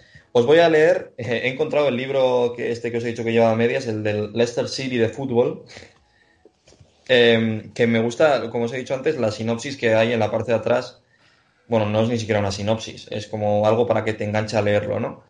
Y dice así, que se demuestre la existencia del monstruo del lago Ness, que Elvis Presley aparezca vivo, que el Papa Francisco juegue en los Glasgow Rangers, que Kim Kardashian sea elegida presidenta de los Estados Unidos. Las casas de apuestas consideraron todos estos acontecimientos más probables a que el Leicester City se proclamara campeón de la Premier League en 2016, y sin embargo pasó. Me parece una forma guay de engancharte a un libro, la verdad. Dicho esto, abajo las casas de apuestas. Ah, vale, bien. Abajo siempre. Pero, pero me parece guay, me parece guay. O sea, es que es flipante, ¿eh? O sea, Kim Kardashian, presidenta de Estados Unidos. Imaginaos qué fantasía. Eh, pues, pues, eh, ¿qué quieres que te diga? ¿Cómo que no? A ver, o sea, molaría, ¿no? Sí. Aunque sea solo por el meme, sí, ¿no? Por el meme, ¿eh? Por Yo el meme. solo te digo, si Donald Trump ha sido capaz de estar eh, cuatro años en la presidencia, me creo que pueda ser la siguiente, Eso, por eso. la Kardashian. Bueno, chicas, eh, con esto y un bizcocho, todavía no nos vamos hasta la semana que viene a las 8 porque viene momentos musicales en daños, Daños colaterales. colaterales.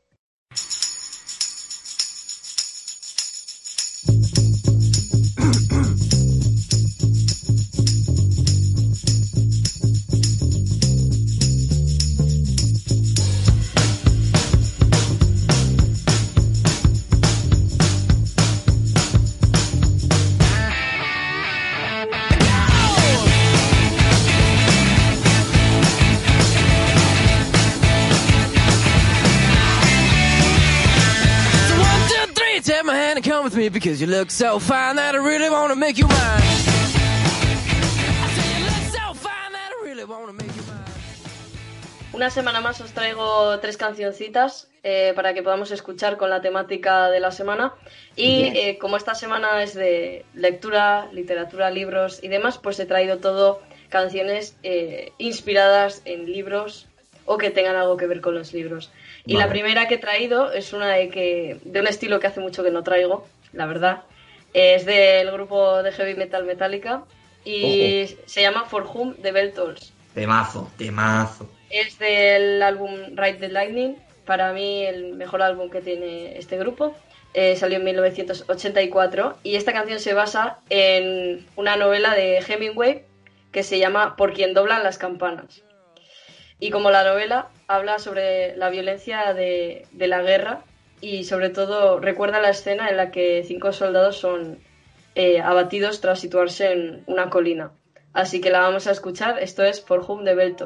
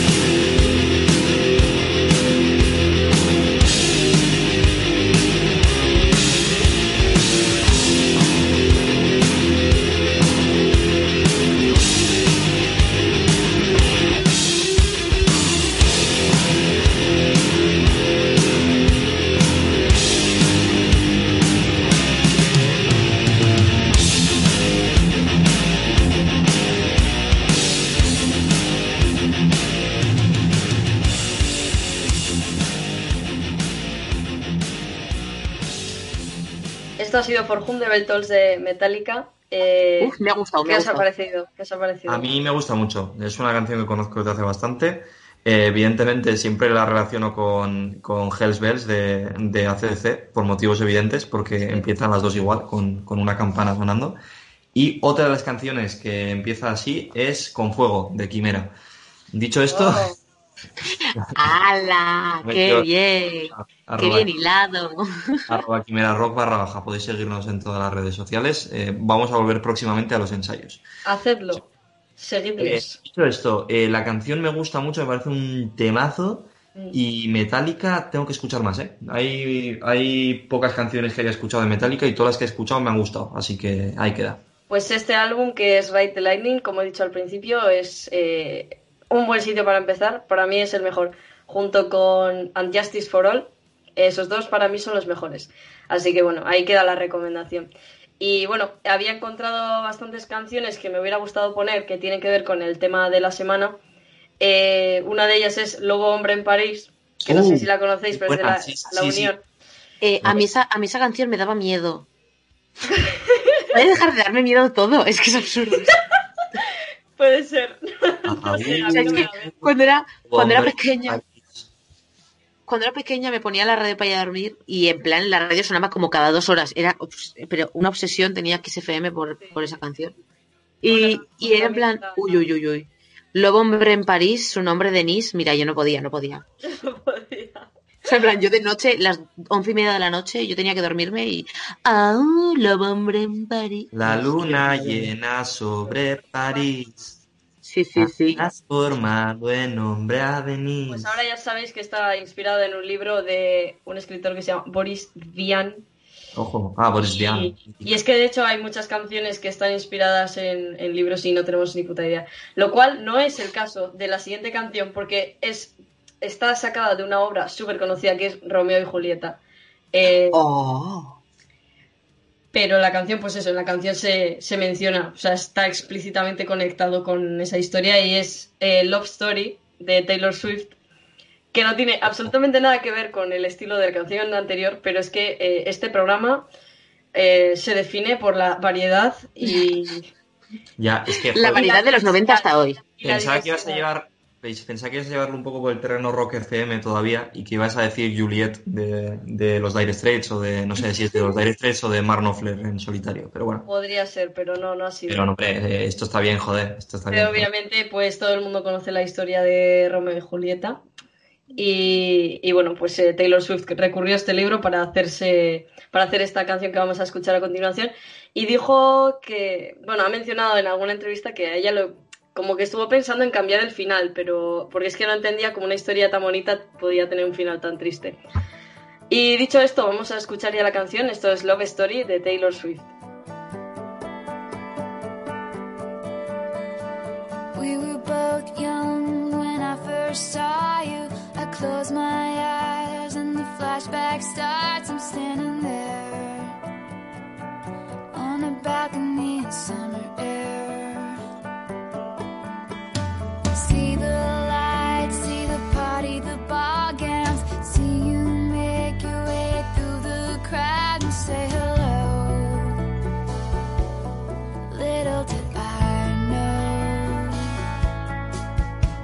That you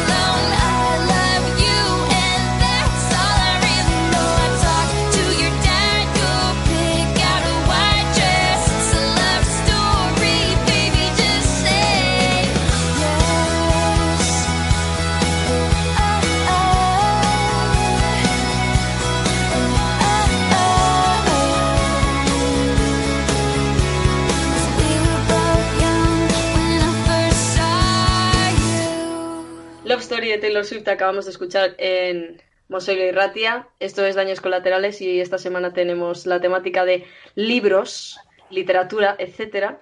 Y ya llevamos, pues, ¿cuánto llevamos? Igual llevamos una hora y, y diez, no, una hora y mucho más, y veinte. Sí, hemos entrado casi en la recta final de nos queda una hora todavía. Nos queda, sí, pues nos queda un poquito. Eh, pero de mi sección ya queda solo la, la última, última, última canción. Eh, y ya sea por la película, sobre todo, pero también por la novela, ¿quién no conoce la historia interminable? La historia interminable. Pues a mí me parece que es la película, la película que se sacó de, de la novela de La historia interminable de, de Michael Ende.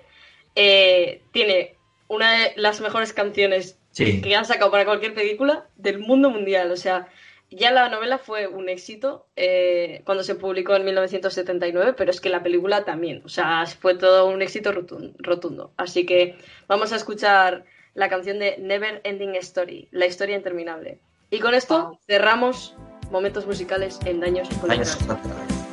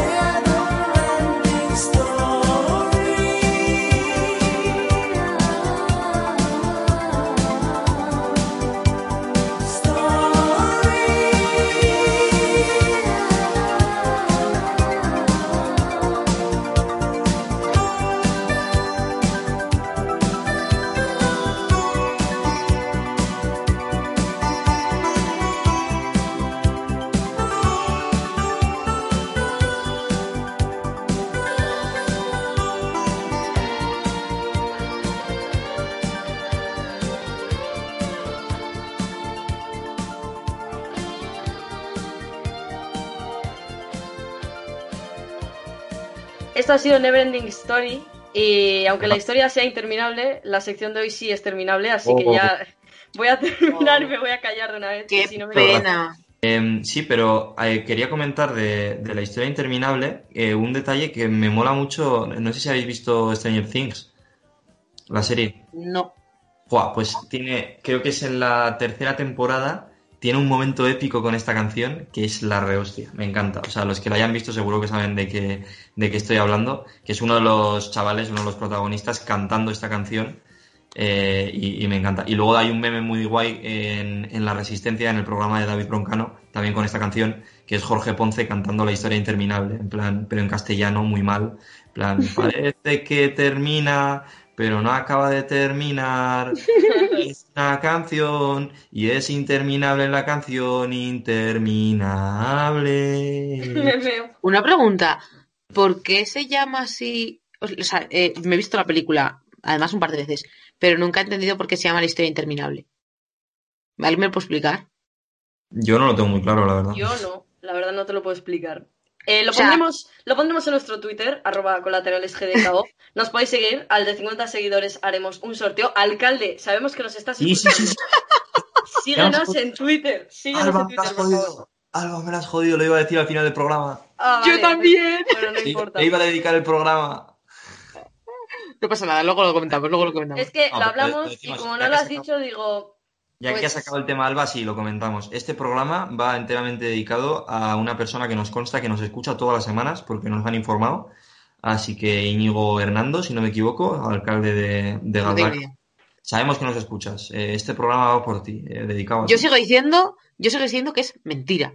Porque si fuera verdad, nos seguiría en Twitter. Y no lo Twitter. hace.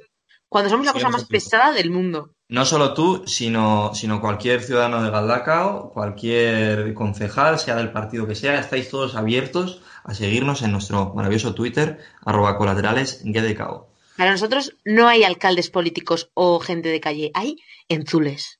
Todos Sí, iguales. eso es. y con esto y un bizcocho, Antes nuestro corazón. con esto y un bizcocho, la sección de Nerea, hablando con la pared. Mover la mandíbula de reírnos, ¿vale? Sí, sí. Oye, me dio una tierra el otro día. Papiro, causa de tu amor cristiano. Para, pa, pa, pa, para. Y parar enfermería. Guarupo, peperipo, pipara. Sin yo tener seguro en cama. Para, para, para, para, para, Y me inyectaron suero de colores. Eh. Y me sacaron la radiografía. Para, para. Uh. Y me diagnosticaron mal de amores. Eh, al ver mi corazón como latía. Para abajo. Para abajo que Oye, vamos. Para, pa, ta, para, ta, para. Con rayo X cirugía. Yeah, pa, pa, pa, Y para. es que la ciencia no funciona. Para, pa, pa, para, pa, pa, para. Solo tuve su vida mía. Para, para, para, para, para, para, Ay, para. nena, mira, buscando un cadete. Yeah. Inyectame tu amor como insulina. Y Y dame vitamina de cariño. Uh. Eh, que me ha subido la bilirrubina. Todo el mundo en el karaoke, en daños colaterales. Me sube la bilirrubina. ay, me sube la bilirruina. Cuando te miro y no me miras. Ay, cuando te miro y no me miras. No lo quita la aspirina. No. Eres un amor que contamina. Ay, me sube la Oye, me bilirruina. sube la bilirrubina. Ay, me sube la bilirruina. Cuando te miro y no me miras. Ay, cuando te miro y no me miras. No lo quita la aspirina. No. Es un amor que contamina. Ay, me sube la bilirruina. Oye. Qué bien que por fin ha sonado, que por fin ha sonado la bilirrubina con nuestras, con nuestras Qué voces. bien. Porque la semana pasada yo no lo podía soportar.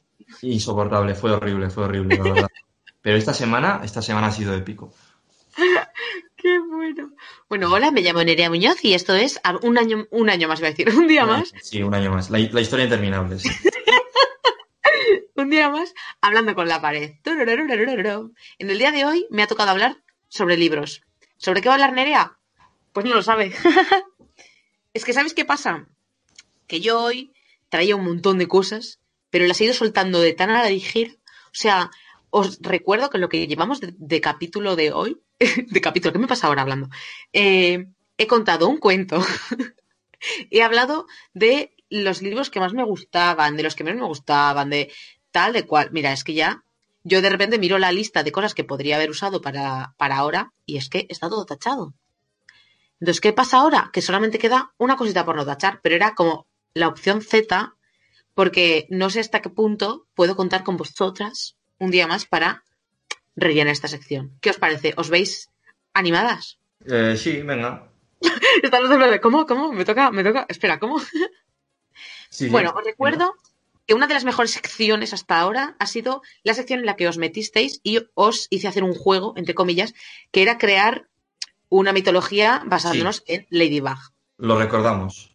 Vale, pues hoy traigo otro juego que viene un poco a raíz de lo que hemos comentado antes de cómo sería nuestro, nuestro, o sea, nosotros hemos comentado más o menos quién querríamos que escribiera el libro de nuestra vida, no sé qué, no sé cuántos, y ya a mí se me ha ido un poco la cabeza y he dicho, mm, pues bueno, que estaría más guay pensar en qué género lo pondríamos. Vale, me gustaría saber cuál sería el título que le pondríais a vuestra vida. Pero un título en plan, en plan mal. O sea, porque me gustaría coger vuestra, vuestras vidas y poner títulos malísimos. Pues, por ejemplo, eh, Nerea. Mm, título del, del libro. Mm, La turra. En general, ¿no? La turra. Me como- parece buenísimo. Como La, concepto. la turra, pero que el libro tenga literal una hoja. Y en esa hoja haya un link. y el link contenga, vaya, la bibliografía en verso. Contenga, contenga daños colaterales, patatas con jamón, todo eso. ¿Te imaginas? La turra. Entonces, daños colaterales. Mi vida termina ahí. Está guay, está guay. Bien, Eh, bien, joder, bien. Es, es complicado, ¿eh? pero lo voy a intentar a ver. Em, uf, Que no nos sé. podéis coger, imaginaos que eh, terminéis mañana. Mañana tenéis que escribir el libro. O sea, no es un lo que vais a ¿Sabes hacer de ahora en adelante. Yo, yo es que tengo una crisis de identidad bastante grande ahora mismo. ¿eh? Yo no sé quién soy, no sé cómo definir. Es verdad, es verdad, esto- no sé. Mira, por ejemplo, Alba. eh, de Santander a Bilbao se me olvida grabar la radio. Y estas cuchilladas, Xavi. eh, bueno, mi historia trata sobre. Metes un quimera así en grande y luego. eh, ¿Cómo? ¿Cómo? ¿qué ha pasado? ¿Qué ha pasado? yo, yo puedo hablar de que ahora vivo en un hotel, es algo muy divertido. Sí, la verdad que sí, ¿eh? Gastándome el salario de las becas en, hotel. en ir a las becas. En, en ejercer. Para volver, para volver, por cierto, mañana a Bilbo probablemente, porque tenemos que grabar, bueno, mañana, claro, esto ya se habrá, habrá pasado, pero bueno, eh, el espacio-tiempo ya sabéis. Eh, eh, vivo en un constante, voy de Pamplona a Donosti, de Donosti a Bilbo, de Bilbo a Donosti, de Donosti a Pamplona. Pero esta semana no, esta semana no vamos a Pamplona. Esta semana volvemos a Bilbo porque hay que grabar eh, el- el- la final de Copa en directo para la radio, para Mostoy Ratia, porque estoy comprometido. Vosotros, Mira. probablemente, queridos oyentes, ya lo habréis escuchado y ya sabréis cómo ha acabado el partido. Pero yo, aquí desde el pasado, aún no lo he narrado y todavía no sé si voy a hacer el ridículo o no, porque es la primera vez que narro un partido y estoy un poco... Bueno, ya te lo digo yo, sí, tampoco. Lo vas a hacer genial, lo vas a hacer genial, Xavi. Muchas gracias. Felicidades, Título. felicidades por conseguir el puesto.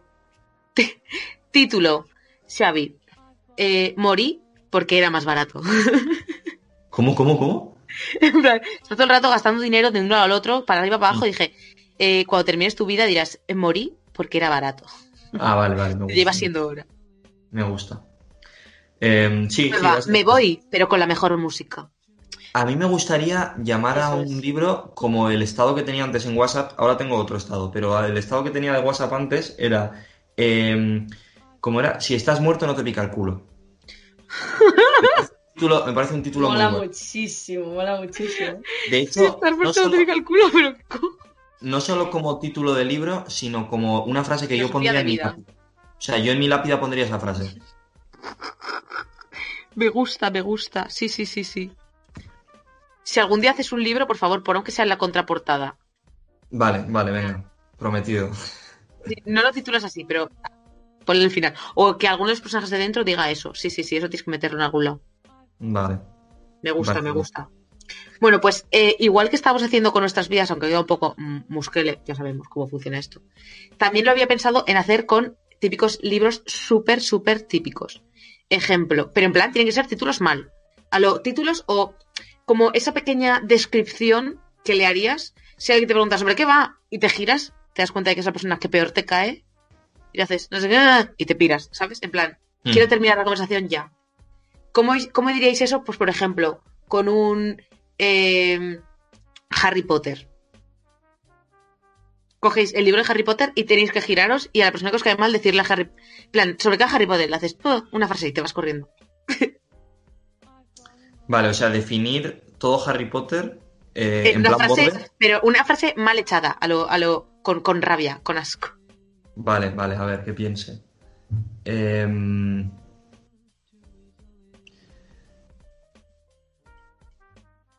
Un huérfano, un huérfano que se cree guay porque tiene un palo. Me gusta, me gusta. Sí, vale, te lo voy a comprar. que tiene un palo. Fin. Tiene que ser de Harry Potter. Eh, esta sí, pero bueno, si no, coge tu otro libro y sácalo. Vale. Em, anciano de 117 años tiene una hija con una chavala de 17. ¡Oh! ¿Cómo, cómo, cómo? 117. Me veo. ¿Qué, ¿Qué libro es ese? Crepúsculo. Ah, coño. bueno, hija, llamar hija. Renesme, llamar hija Renesme también. En fin. A ver, alguna peli que esté basada en un libro. Vale, vale, vale. Venga, va. Recorre, en- recorre en el mundo peleándose por joyas. Eh, el, el Señor de los Anillos. Sí. Ah. Bien. Ha estado bien, ha estado bien. Pues muchísimas gracias. Me ha gustado mucho. Sí que es verdad que habría que mejorar un poco nuestros, titular, nuestros títulos mm, de nuestras vidas propias, así que habrá que seguir viviendo un poco más porque, mira, lo siento mucho. Ahora mismo es que ni yo me compraría el libro que de mi vida porque no he hecho nada. Así que Bueno, bueno. Tiempo al nos tiempo. toca seguir viviendo un rato, ¿os parece? Habrá que vivir más. Eh, Me parece correctísimo. Muchas y para gracias. vivir, Andrea. lo primero es eh, darse cuenta de las movidas de la vida. Y yo creo que Xavi, en su sección, nos cuenta muchas movidas que Muchas podemos ya utilizar para nuestros día a día. Así que dale, Eso es.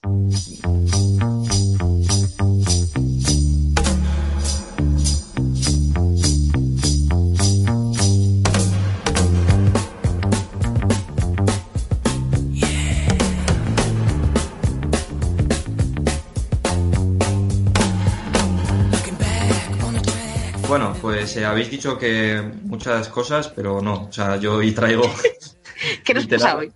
literal que tengo apuntada una cosa para mi sección. Pero tengo unos juegos, unos cuantos juegos pendientes de otras de otros programas, así que hoy yo Bien. creo que le vamos a dar a eso. Bien. Lo que tengo apuntado, queridas amigas, es em, que me hace mucha gracia cómo en inglés los músicos, para empezar a tocar, dicen one, two, three, four. Y empiezan, ¿no? En plan, one, two, three, four, pa, para, pa, pa, pim, pim, pim, lo que sea. Vale. Vale. Pero, pero los bailarines dicen 5, 6, 7, 8. En plan, no empiezan por el 1, sino por el 5. Y me hace gracia ese juego de, claro, lo hacen porque, bueno, lo hacen. Yo he sobreentendido que lo hacen porque sin música no se baila, ¿no? Entonces esperan al 1, 2, 3, 4 y hacen 5, 6, 7, 8. Me explico.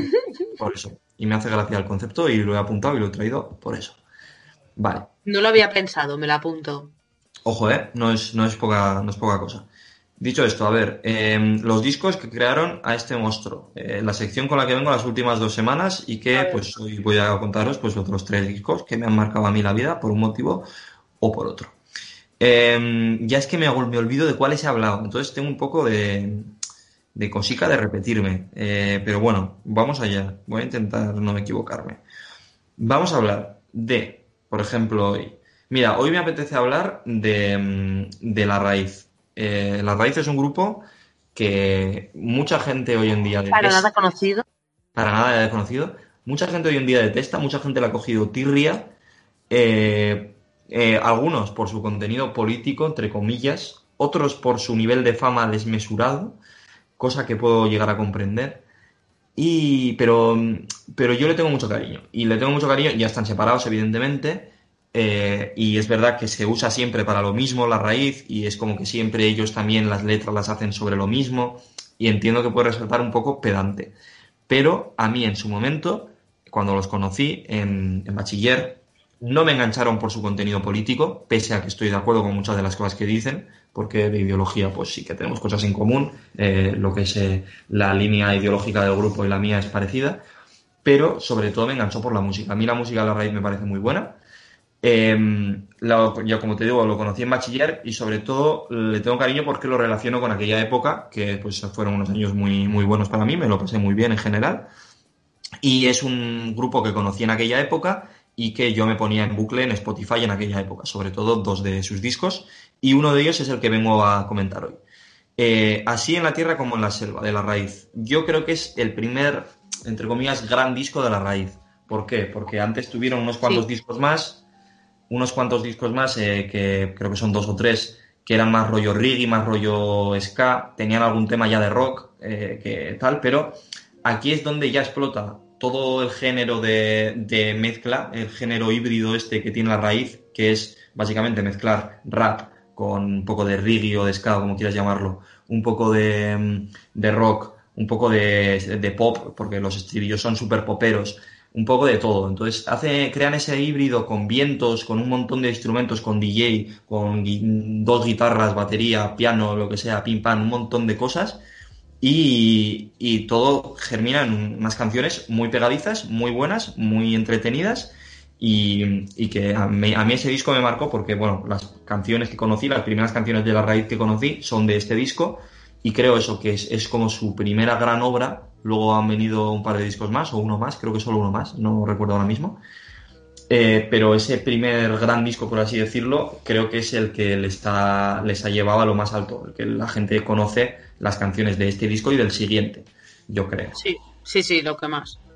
Lo que más, hay canciones anteriores que también son conocidas, pero principalmente son esos dos, el, eh, así en eh, la tierra como la selva y el siguiente que creo que es, eh, no sé, no, es la de, joder, Rueda la Corona y todas estas La- canciones. el nuevo, sí, la última, el último disco que El sacaron. último disco. Eh, no me sale ahora cómo se llama, pero bueno, el que se centra incluso más en todo el tema de la República y todo eso. Vale. Pero ya te digo que a mí musicalmente eso es el motivo principal por el que me llama la atención este disco y este grupo también. Y, y bueno, yo les tengo mucho cariño. Fui a un montonazo de conciertos en su día. Me parece que tiene El último, el último se llama Entre poetas y presos. entre poetas y presos, eso es. Pues, pues eh, ya te digo que yo he ido a un montón de conciertos, me parece que tiene un directo bastante bueno, eh, me parece un show además, son un montón de músicos, te lo pasas muy bien en los conciertos y, yo ya te digo que sobre todo es que le tengo mucho cariño por la época. Y cuando vuelvan, pues estoy seguro de que iré a algún concierto y rememoraré todos esos recuerdos de bachiller. Dicho esto, vamos con otro disco, venga. Eh, voy a hablar de Acera. Acera es un grupo de Pamplona, de unos colegas eh, sobre todo conozco a uno de ellos, a, a Yar, que fue conmigo también en bachiller precisamente a clase. También conozco mucho a otro que, es John Salinas, que toca el bajo. Yar es el guitarrista y cantante y, y John es el, bajista. Eh, a los otros dos los conozco menos, pero bueno, es un grupo, típico grupo de rock eh, con cuatro integrantes. Dos guitarras, eh, uno de ellos cantante, un bajista y batería. Y, son canciones que me recuerdan mucho al rollo, por ejemplo, de Marea, de, de Extremoduro, es un poco ese rollito, pero son gente, son gente de la calle que podríamos ser cualquiera nosotros. Podría ser Quimera, pero no somos tan buenos, sinceramente. O sea, es así de fácil. pero, pero tiene un poco ese rollo, se nota mucho la influencia que a, Iar le gustan esos grupos, La Fuga también, todos estos grupos. Y él es el compositor principal, Eyar. eh, y, pero bueno, pues eh, las crean un poco entre todos y las canciones, lo dicho, son muy pegadizas. A mí me gusta mucho la primera canción, que, que no me acuerdo ahora exactamente cómo se llama, pero la primera canción del disco es muy buena, eh, que habla un poco del- de la propia banda, eh, la canción, y de, de su recorrido como, como grupo. Y, y el disco se llama Acera también, somos poco originales en ese sentido la gente de Iruña, porque Quimera a su primer disco le llamó Quimera, Acera, Acera a su primer disco le llamó Acera, y, y creo que así No hay funciona. que jugársela tampoco. no, no, somos, somos muy sencillitos. Pues bueno, creo que Acera tiene otro disco más, eh, que no he escuchado tanto como el primero, pero que sí que escuché en su momento y que creo que está bastante bien y se nota cierta evolución. Pero yo soy muy clásico, yo soy de los primeros discos, de Scavidean, por ejemplo, que ya hablaré otro día, también me gusta más su primer disco. Y, y en este caso de Acera yo recomiendo mucho el, el primer disco porque a mí me gustó mucho cuando salió y no solo porque conociera a la gente, sino porque creo que es de bastante, de bastante calidad dentro de lo que es, que es un grupo humilde, digamos. Y venga, para terminar, eh, vamos a hablar, por ejemplo, de glaucoma. Venga, vamos a hablar de glaucoma. Glaucoma. Me encanta. Es un grupo que me sorprendió mucho para bien los últimos años, sobre todo yo creo que ya estaba en la uni cuando descubrí glaucoma, o sea, conocía alguna canción, Titiquilla cuando salió Gurecayola y todas estas, Aicea la conocía desde, desde bachiller también, pero eh, lo que es el grupo todas las canciones del grupo y tal, ya las he escuchado en lo, en, lo que es la época universitaria. Y lo descubrí porque creo que tocaron, si no me equivoco, en fiestas de Deusto o algo así, Sí, eh, y yo creo que eso, entonces ya conocía alguna canción más, en plan, esta que es en castellano también, un poco sobre, que con contenido bastante, político. ¿Cómo, cómo has dicho? No, sin más, me ha hecho gracia lo de esta que es en castellano.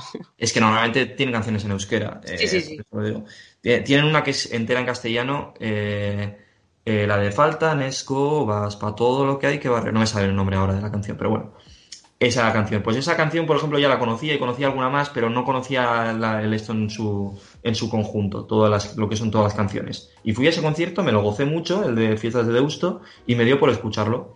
Y empecé por, por el último disco. En vez de empezar por el primero, empecé por el último. La canción Es- que has dicho puede ser Herencia. Herencia, eso es, eso es. Pues eh, escuché, empecé por, por Kalima, que es el último disco que tiene Glaucoma. Antes tenían eh, Glaucoma Volumen 1 y Glaucoma Volumen 2, porque también son súper originales. Eh, y, y bueno, me gustó mucho Kalima, creo que tiene temazos. La propia canción Kalima me parece buenísima, pero tiene, por ejemplo, Pass the With y Pass the Wine, que juega un poco con eso de, de conectar, conectar unas canciones con otras y tal. Y de este grupo me gusta principalmente, me gusta este disco el que más, yo creo de los tres, aunque en el resto de discos también hay temazos, pero me gusta principalmente de su estilo eh, cómo, cómo mezclan también un poco géneros, ¿no? O sea, es un grupo de rap como tal, de rap en euskera además, y, pero, pero lo mezcla mucho con, con momentos sobre todo de reggae, un poco así rollo porrero y así creo que les va bastante, creo que es un poco ese, ese estilo pero también tienen estribillos un poco poperos, eh, tienen momentos más cañeros en las, en las canciones y no sé, me gusta que, que mezclen un poco géneros y me gusta mucho el uso que hacen de, de la literación. ¿Sabéis este recurso lingüístico que es repetir palabras parecidas una detrás de otra y hacer formar una especie de trabalenguas? Pues me Sí. parece que Juancho, el cantante de, de Glaucoma, lo hace mucho y lo hace muy bien. Y, y, y creo que, que ese, esa poesía que meten muchas de las letras, más allá de que las letras me parecen buenas de por sí, por el contenido, eh, me parece que no lo he visto en ningún otro sitio, y menos en euskera, y, y es muy top. Eh, a día de hoy, Glaucoma, uno de mis grupos favoritos, no solo en euskera, sino en general. Así que. A mí, algo que añadir a Glaucoma, me flipa muchísimo lo bien que hacen el, el, el directo. Sí, me parece tiene, que muy, tiene muy buen es muy divertido y sobre todo es muy divertido para la gente que no los conoce. O sea, yo he ido a directos de glaucoma, tipo, pues vas a un festival y hay un montón de, de, de grupos, ¿no? Y vas a glaucoma y alguien de la- del grupo con el que vas no sabe nada de glaucoma. Entonces, claro, de primeras vas a decir, pues que te vas a aburrir. Que pasaría con muchas otras, mucho- muchos otros eh, grupos. Pero es que su manera de, de llamar, o sea, está muy guay, muy guay. Yo he hecho pogos con absolutamente el 100% de el resto de la pista con gente que de normal no entra en un pogo, pero es que cogen y mue- mueven a todo el mundo para un lado, para otro lado, no sé, como que tiene una cercanía muy guay. Si después del COVID podéis ir a un, a un concierto de glaucoma si no habéis ido, porque es que son una maravilla. Muy, muy recomendado, la verdad. Yo, yo lo recomiendo mucho, incluso en época de pandemia, seguro que no es lo mismo, pero, pero te lo gozas igualmente y además es que apetece un concierto, aunque sea con todas las medidas, apetece un concierto. La verdad que ahora mismo sí, yo iría a un concierto de Camela también, o sea, yo iría a Por eso, absolutamente por eso. Pues mira, Los chunguitos, venid aquí, yo voy. Glaucoma yo creo que es el tipo de grupo que te anima incluso sabiendo que no va a ser un concierto normal. O sea, es- son tan, tienen un ritmo tan guay, ¿no? Que, que te lo pasas bien aún así, yo creo. Vale, eh, Sí, sí. vale, ya he terminado con los discos que quedaron a este monstruo y vamos a pasar a, para ir terminando ya con el programa, pero quiero, quiero hacer por lo menos una ronda de este juego, que lo tengo pendiente desde hace varias semanas, que es, atención, no juzgues un libro por la portada, salvo que sea muy divertido hacerlo. Es un- el nombre Vale. de esta sección, ¿vale? Lo tenemos. Os voy a explicar es. en qué consiste. Es coger la cartelera de, de películas actuales y, sin tener ni idea de qué va la peli, solo por el título, intentar explicar de qué va. ¿Os mola? Lo tengo, prepárate porque es que vas a querer verlas todas. Vale, La he abierto, he abierto un esto de cartelera yo, ¿eh? He abierto un, un esto, os voy diciendo yo nombres y, y me vais diciendo de qué creéis que puede ir esta película. Vale. Vale, eh, empieza Nerea, mira, ya que te veo tan preparada. La Por hablar. primera película que he encontrado se llama 66 Days, o sea, 76 días. No, 76, 76 Days, perdón, perdón. 76. No me líes. Vale, esta película trata sobre los 76 días que quedan para que sea verano. Es un- una trepidante película en la que los estudiantes de universidad de último curso luchan por sus sentimientos entre querer terminar los 76 días y por fin ser libres, pero a la vez darse cuenta de que son 76 días llenos de trabajos, un montón de cosas que hacer y un graal que hay que entregar y no tenemos para entregar, un TFG, vaya. Eh, entonces lo van a pasar bien, lo van a pasar mal, van a luchar, van a llorar y sobre todo van a suspender. Muchas gracias. Qué bonito. Qué bonito. Oh. difícil, de, difícil de igualar eso, ¿eh? Está, se nota quién es la publicista, ¿eh? ¿Te, eh, te sientes capaz de intentarlo, Alba? Eh, sí, no prometo nada bueno, pero intentarlo siempre se puede. Vale, pues te lanzo el título que he encontrado, ¿vale? Es una cartelera que no tengo muy claro de qué cine es, porque no son pelis toda- no son todo pelis actuales, ¿eh? Algunas son más antiguas, porque he visto a ET por ahí y alguna otra cosa, pero bueno, te lanzo un título. entiendo más nada. Vale. Antes del anochecer. Uh, uh. Qué buena Eh, es. vale.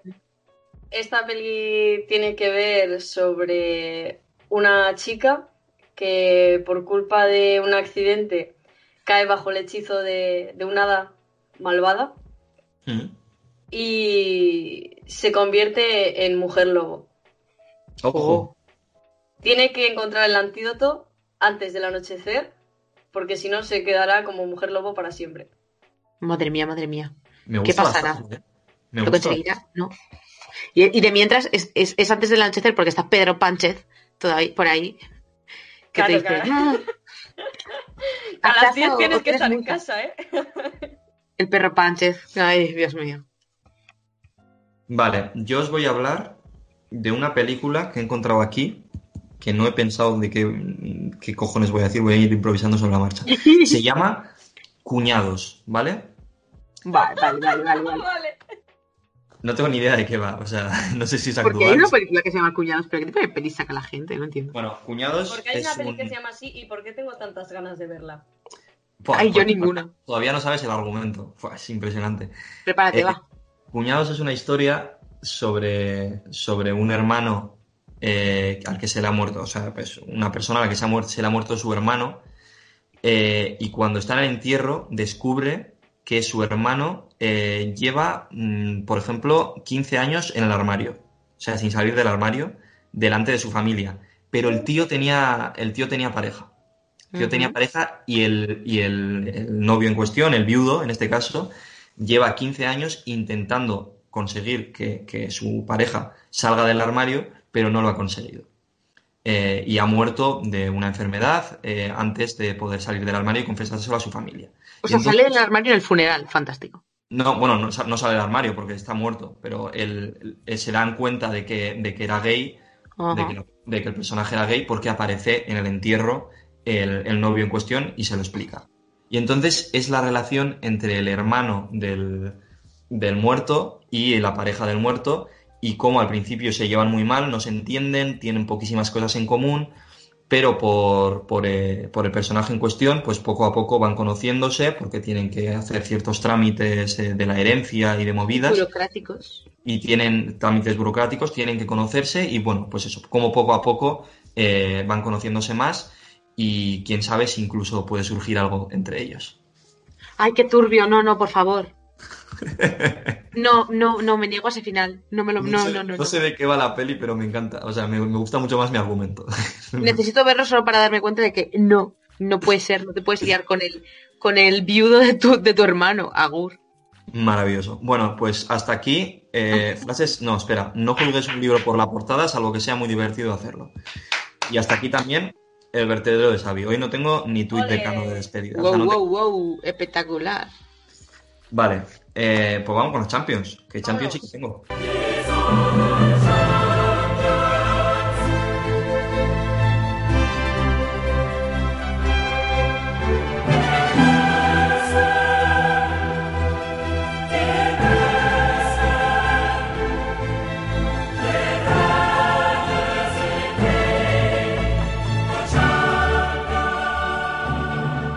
Chicas, la Champions periodística. ¿Puedo decir Ya una te- cosa? Sí, Bueno, vamos a hacer un pequeño, una pequeña eh, recordatorio de cómo vamos a la Champions, pero antes de eso me gustaría decir que, y está probado científicamente por la cientificación de Nerea Muñoz, que eh, Xavi, cuando estoy sola, mentira, mentira, ya sé qué vas a decir. se Mentira. curra muchísimas preguntas porque son imposibles, Alba, son imposibles. Me o curro sea- las preguntas todas las semanas. Todas. La semana pasada estaba yo sola, que dije, va, yo sola, sí o sí tal. Eh, suerte, suerte, fui capaz de hacer una bien, una. Ah, Sí, Que Nerea sumó- al menos he sumado. Nerea sumó medio punto, sumó medio punto y te igualó, te igualó en cabeza con 8 puntos cada una. Ahora mismo Con portería vacía y aún así apenas meto. Si es que- más emocionante que nunca. Eh, Nerea con 8, puntos y el Albacete Balompié con otros 8 puntos. Madre mía, madre mía. Y eso, con más emoción que nunca, llegamos a esta ronda de la Champions Periodística, en la que, como siempre, más? Cualquier oyente podrá decir, no, lo han hecho aposta porque quieren darle más tensión, que estén no, muy, que muy no, igualadas que al final. que va, que Pero va. qué tensión, yo quiero dejarla atrás, que no se me acerque. O sea, Vale. pero es imposible. Dios. Bueno, eh, como siempre os traigo las noticias más interesantes que he encontrado por ahí, las más divertidas, etcétera, y, y os las traigo en forma de concurso. Así que en este caso os voy a leer el inicio de una noticia que he encontrado por ahí y os doy cuatro opciones para que me digáis cómo creéis que acaba. Dice así. Bate en 30 segundos el récord Guinness de montar más rápido A. Un caballo de carreras. B. Un tablero de ajedrez. C. Un puzzle de 2000 piezas. O D. Un estudio de radio para Museo y Ratia. Sé que os gustan mucho las preguntas de, de récord Guinness. Es algo que os gusta mucho, ¿verdad? Me, me- vaya, me apasionan. De montar. Sí. De montar más ¿Cuánto rápido. has dicho? ¿30 segundos? 30 segundos, el récord Guinness de montar más rápido, A, un caballo de carreras, B, un tablero de ajedrez, C, un puzzle de 2000 piezas, D, un estudio de, de radio para Museo y Ratia. La C. La C, un puzzle de 2000 piezas, ¿vale? Y Nerea va con, Pues yo monto a caballo, yo qué sé. Nerea va con la A, caballo de carreras. Porque Pues, vaya, chicos, tardar 30 segundos en montar un este ajedrez me parece demasiado. O sea, Yo en 30 creo que el segundos lo récord yo. Guinness sí. sería menos, ¿no? Claro, eso es. Yo en 30 segundos te lo Pues- monto yo. Pues chicas, el récord Guinness era el de montar más rápido un tablero de ajedrez, así que habéis ¿En fallado. serio? No, Pero ¿cómo puedes tardar tanto en montar un del ajedrez? A ver, céntrate.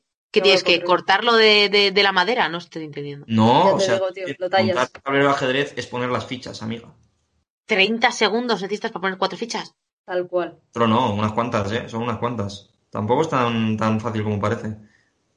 Vale, Alba, tú y yo mañana cogemos un tablero de ajedrez y llamamos al del récord Guinness. imagino que habrá que hacerlo de un modo determinado para que te puntúen el récord Guinness. No lo podrás poner de cualquier manera, no lo sé, no lo sé. Vale, vale.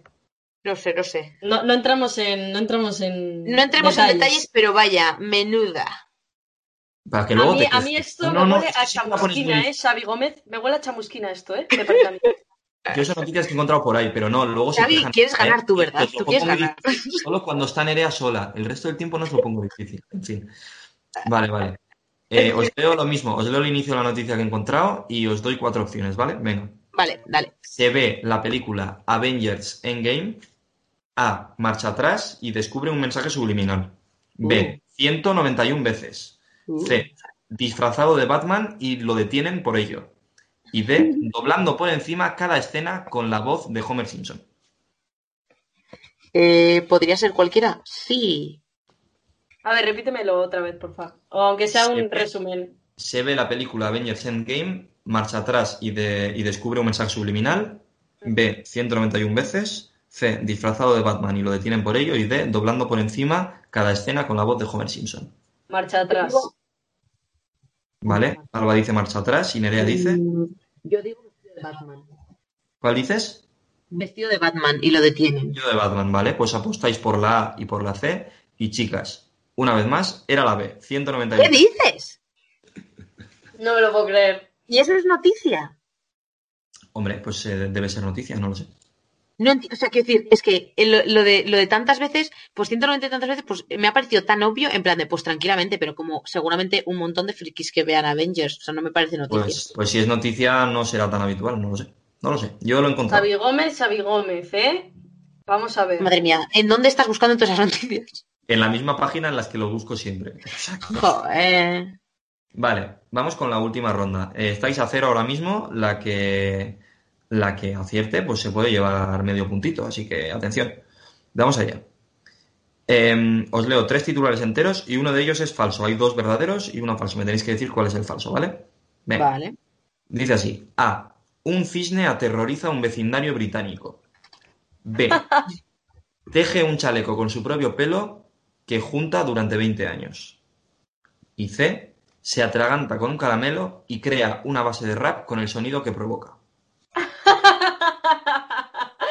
Joder, todos pueden ¿Qué ser pasa verdad. hoy? Hoy son imposibles, ¿eh? Ah, hoy son ¿Te imposibles. fallaste porque ¿no? la semana Pues- pasada te dije que, que eran muy chungas y has dicho esta semana peores? Hostia, a ver, repítemelo otra vez. A. Un cisne aterroriza a un vecindario británico. B. Me Teje un chaleco con su propio pelo que junta durante 20 años. También me lo puedo C. creer. Se atraganta con un caramelo y crea una base de rap con el sonido que provoca. La mentira También- es el caramelo. La mentira es el caramelo, dice Alba. Y Nerea dice. Eh, mira, la tercera va la vencida, yo por la B. Vale, Nerea va por la B y hay. O sea, al revés. No, Nerea por la B y Alba por la C. Eso es. Pues la persona que ha acertado es. Alba, era la C.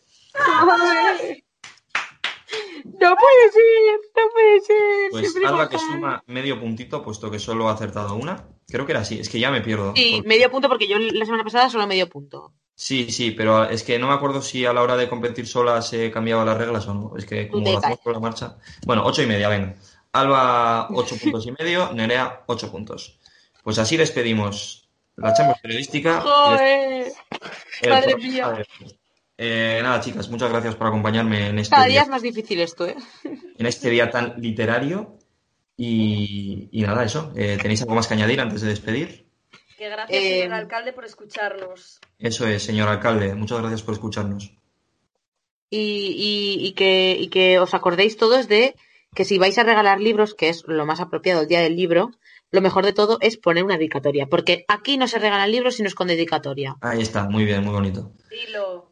Eh, y nada, pues queridos oyentes, eh, muchas gracias por escucharnos una vez más. Eh, acordaos de leer, leer es importante, leer es bonito, leer mola. Y nada, pues volveremos la semana que viene con nuevas canciones, nuevas anécdotas, nuevas y emocionantes aventuras y en definitiva con un nuevo programa de daños colaterales y seguro con mucho Con más mucho que decir. más que decir.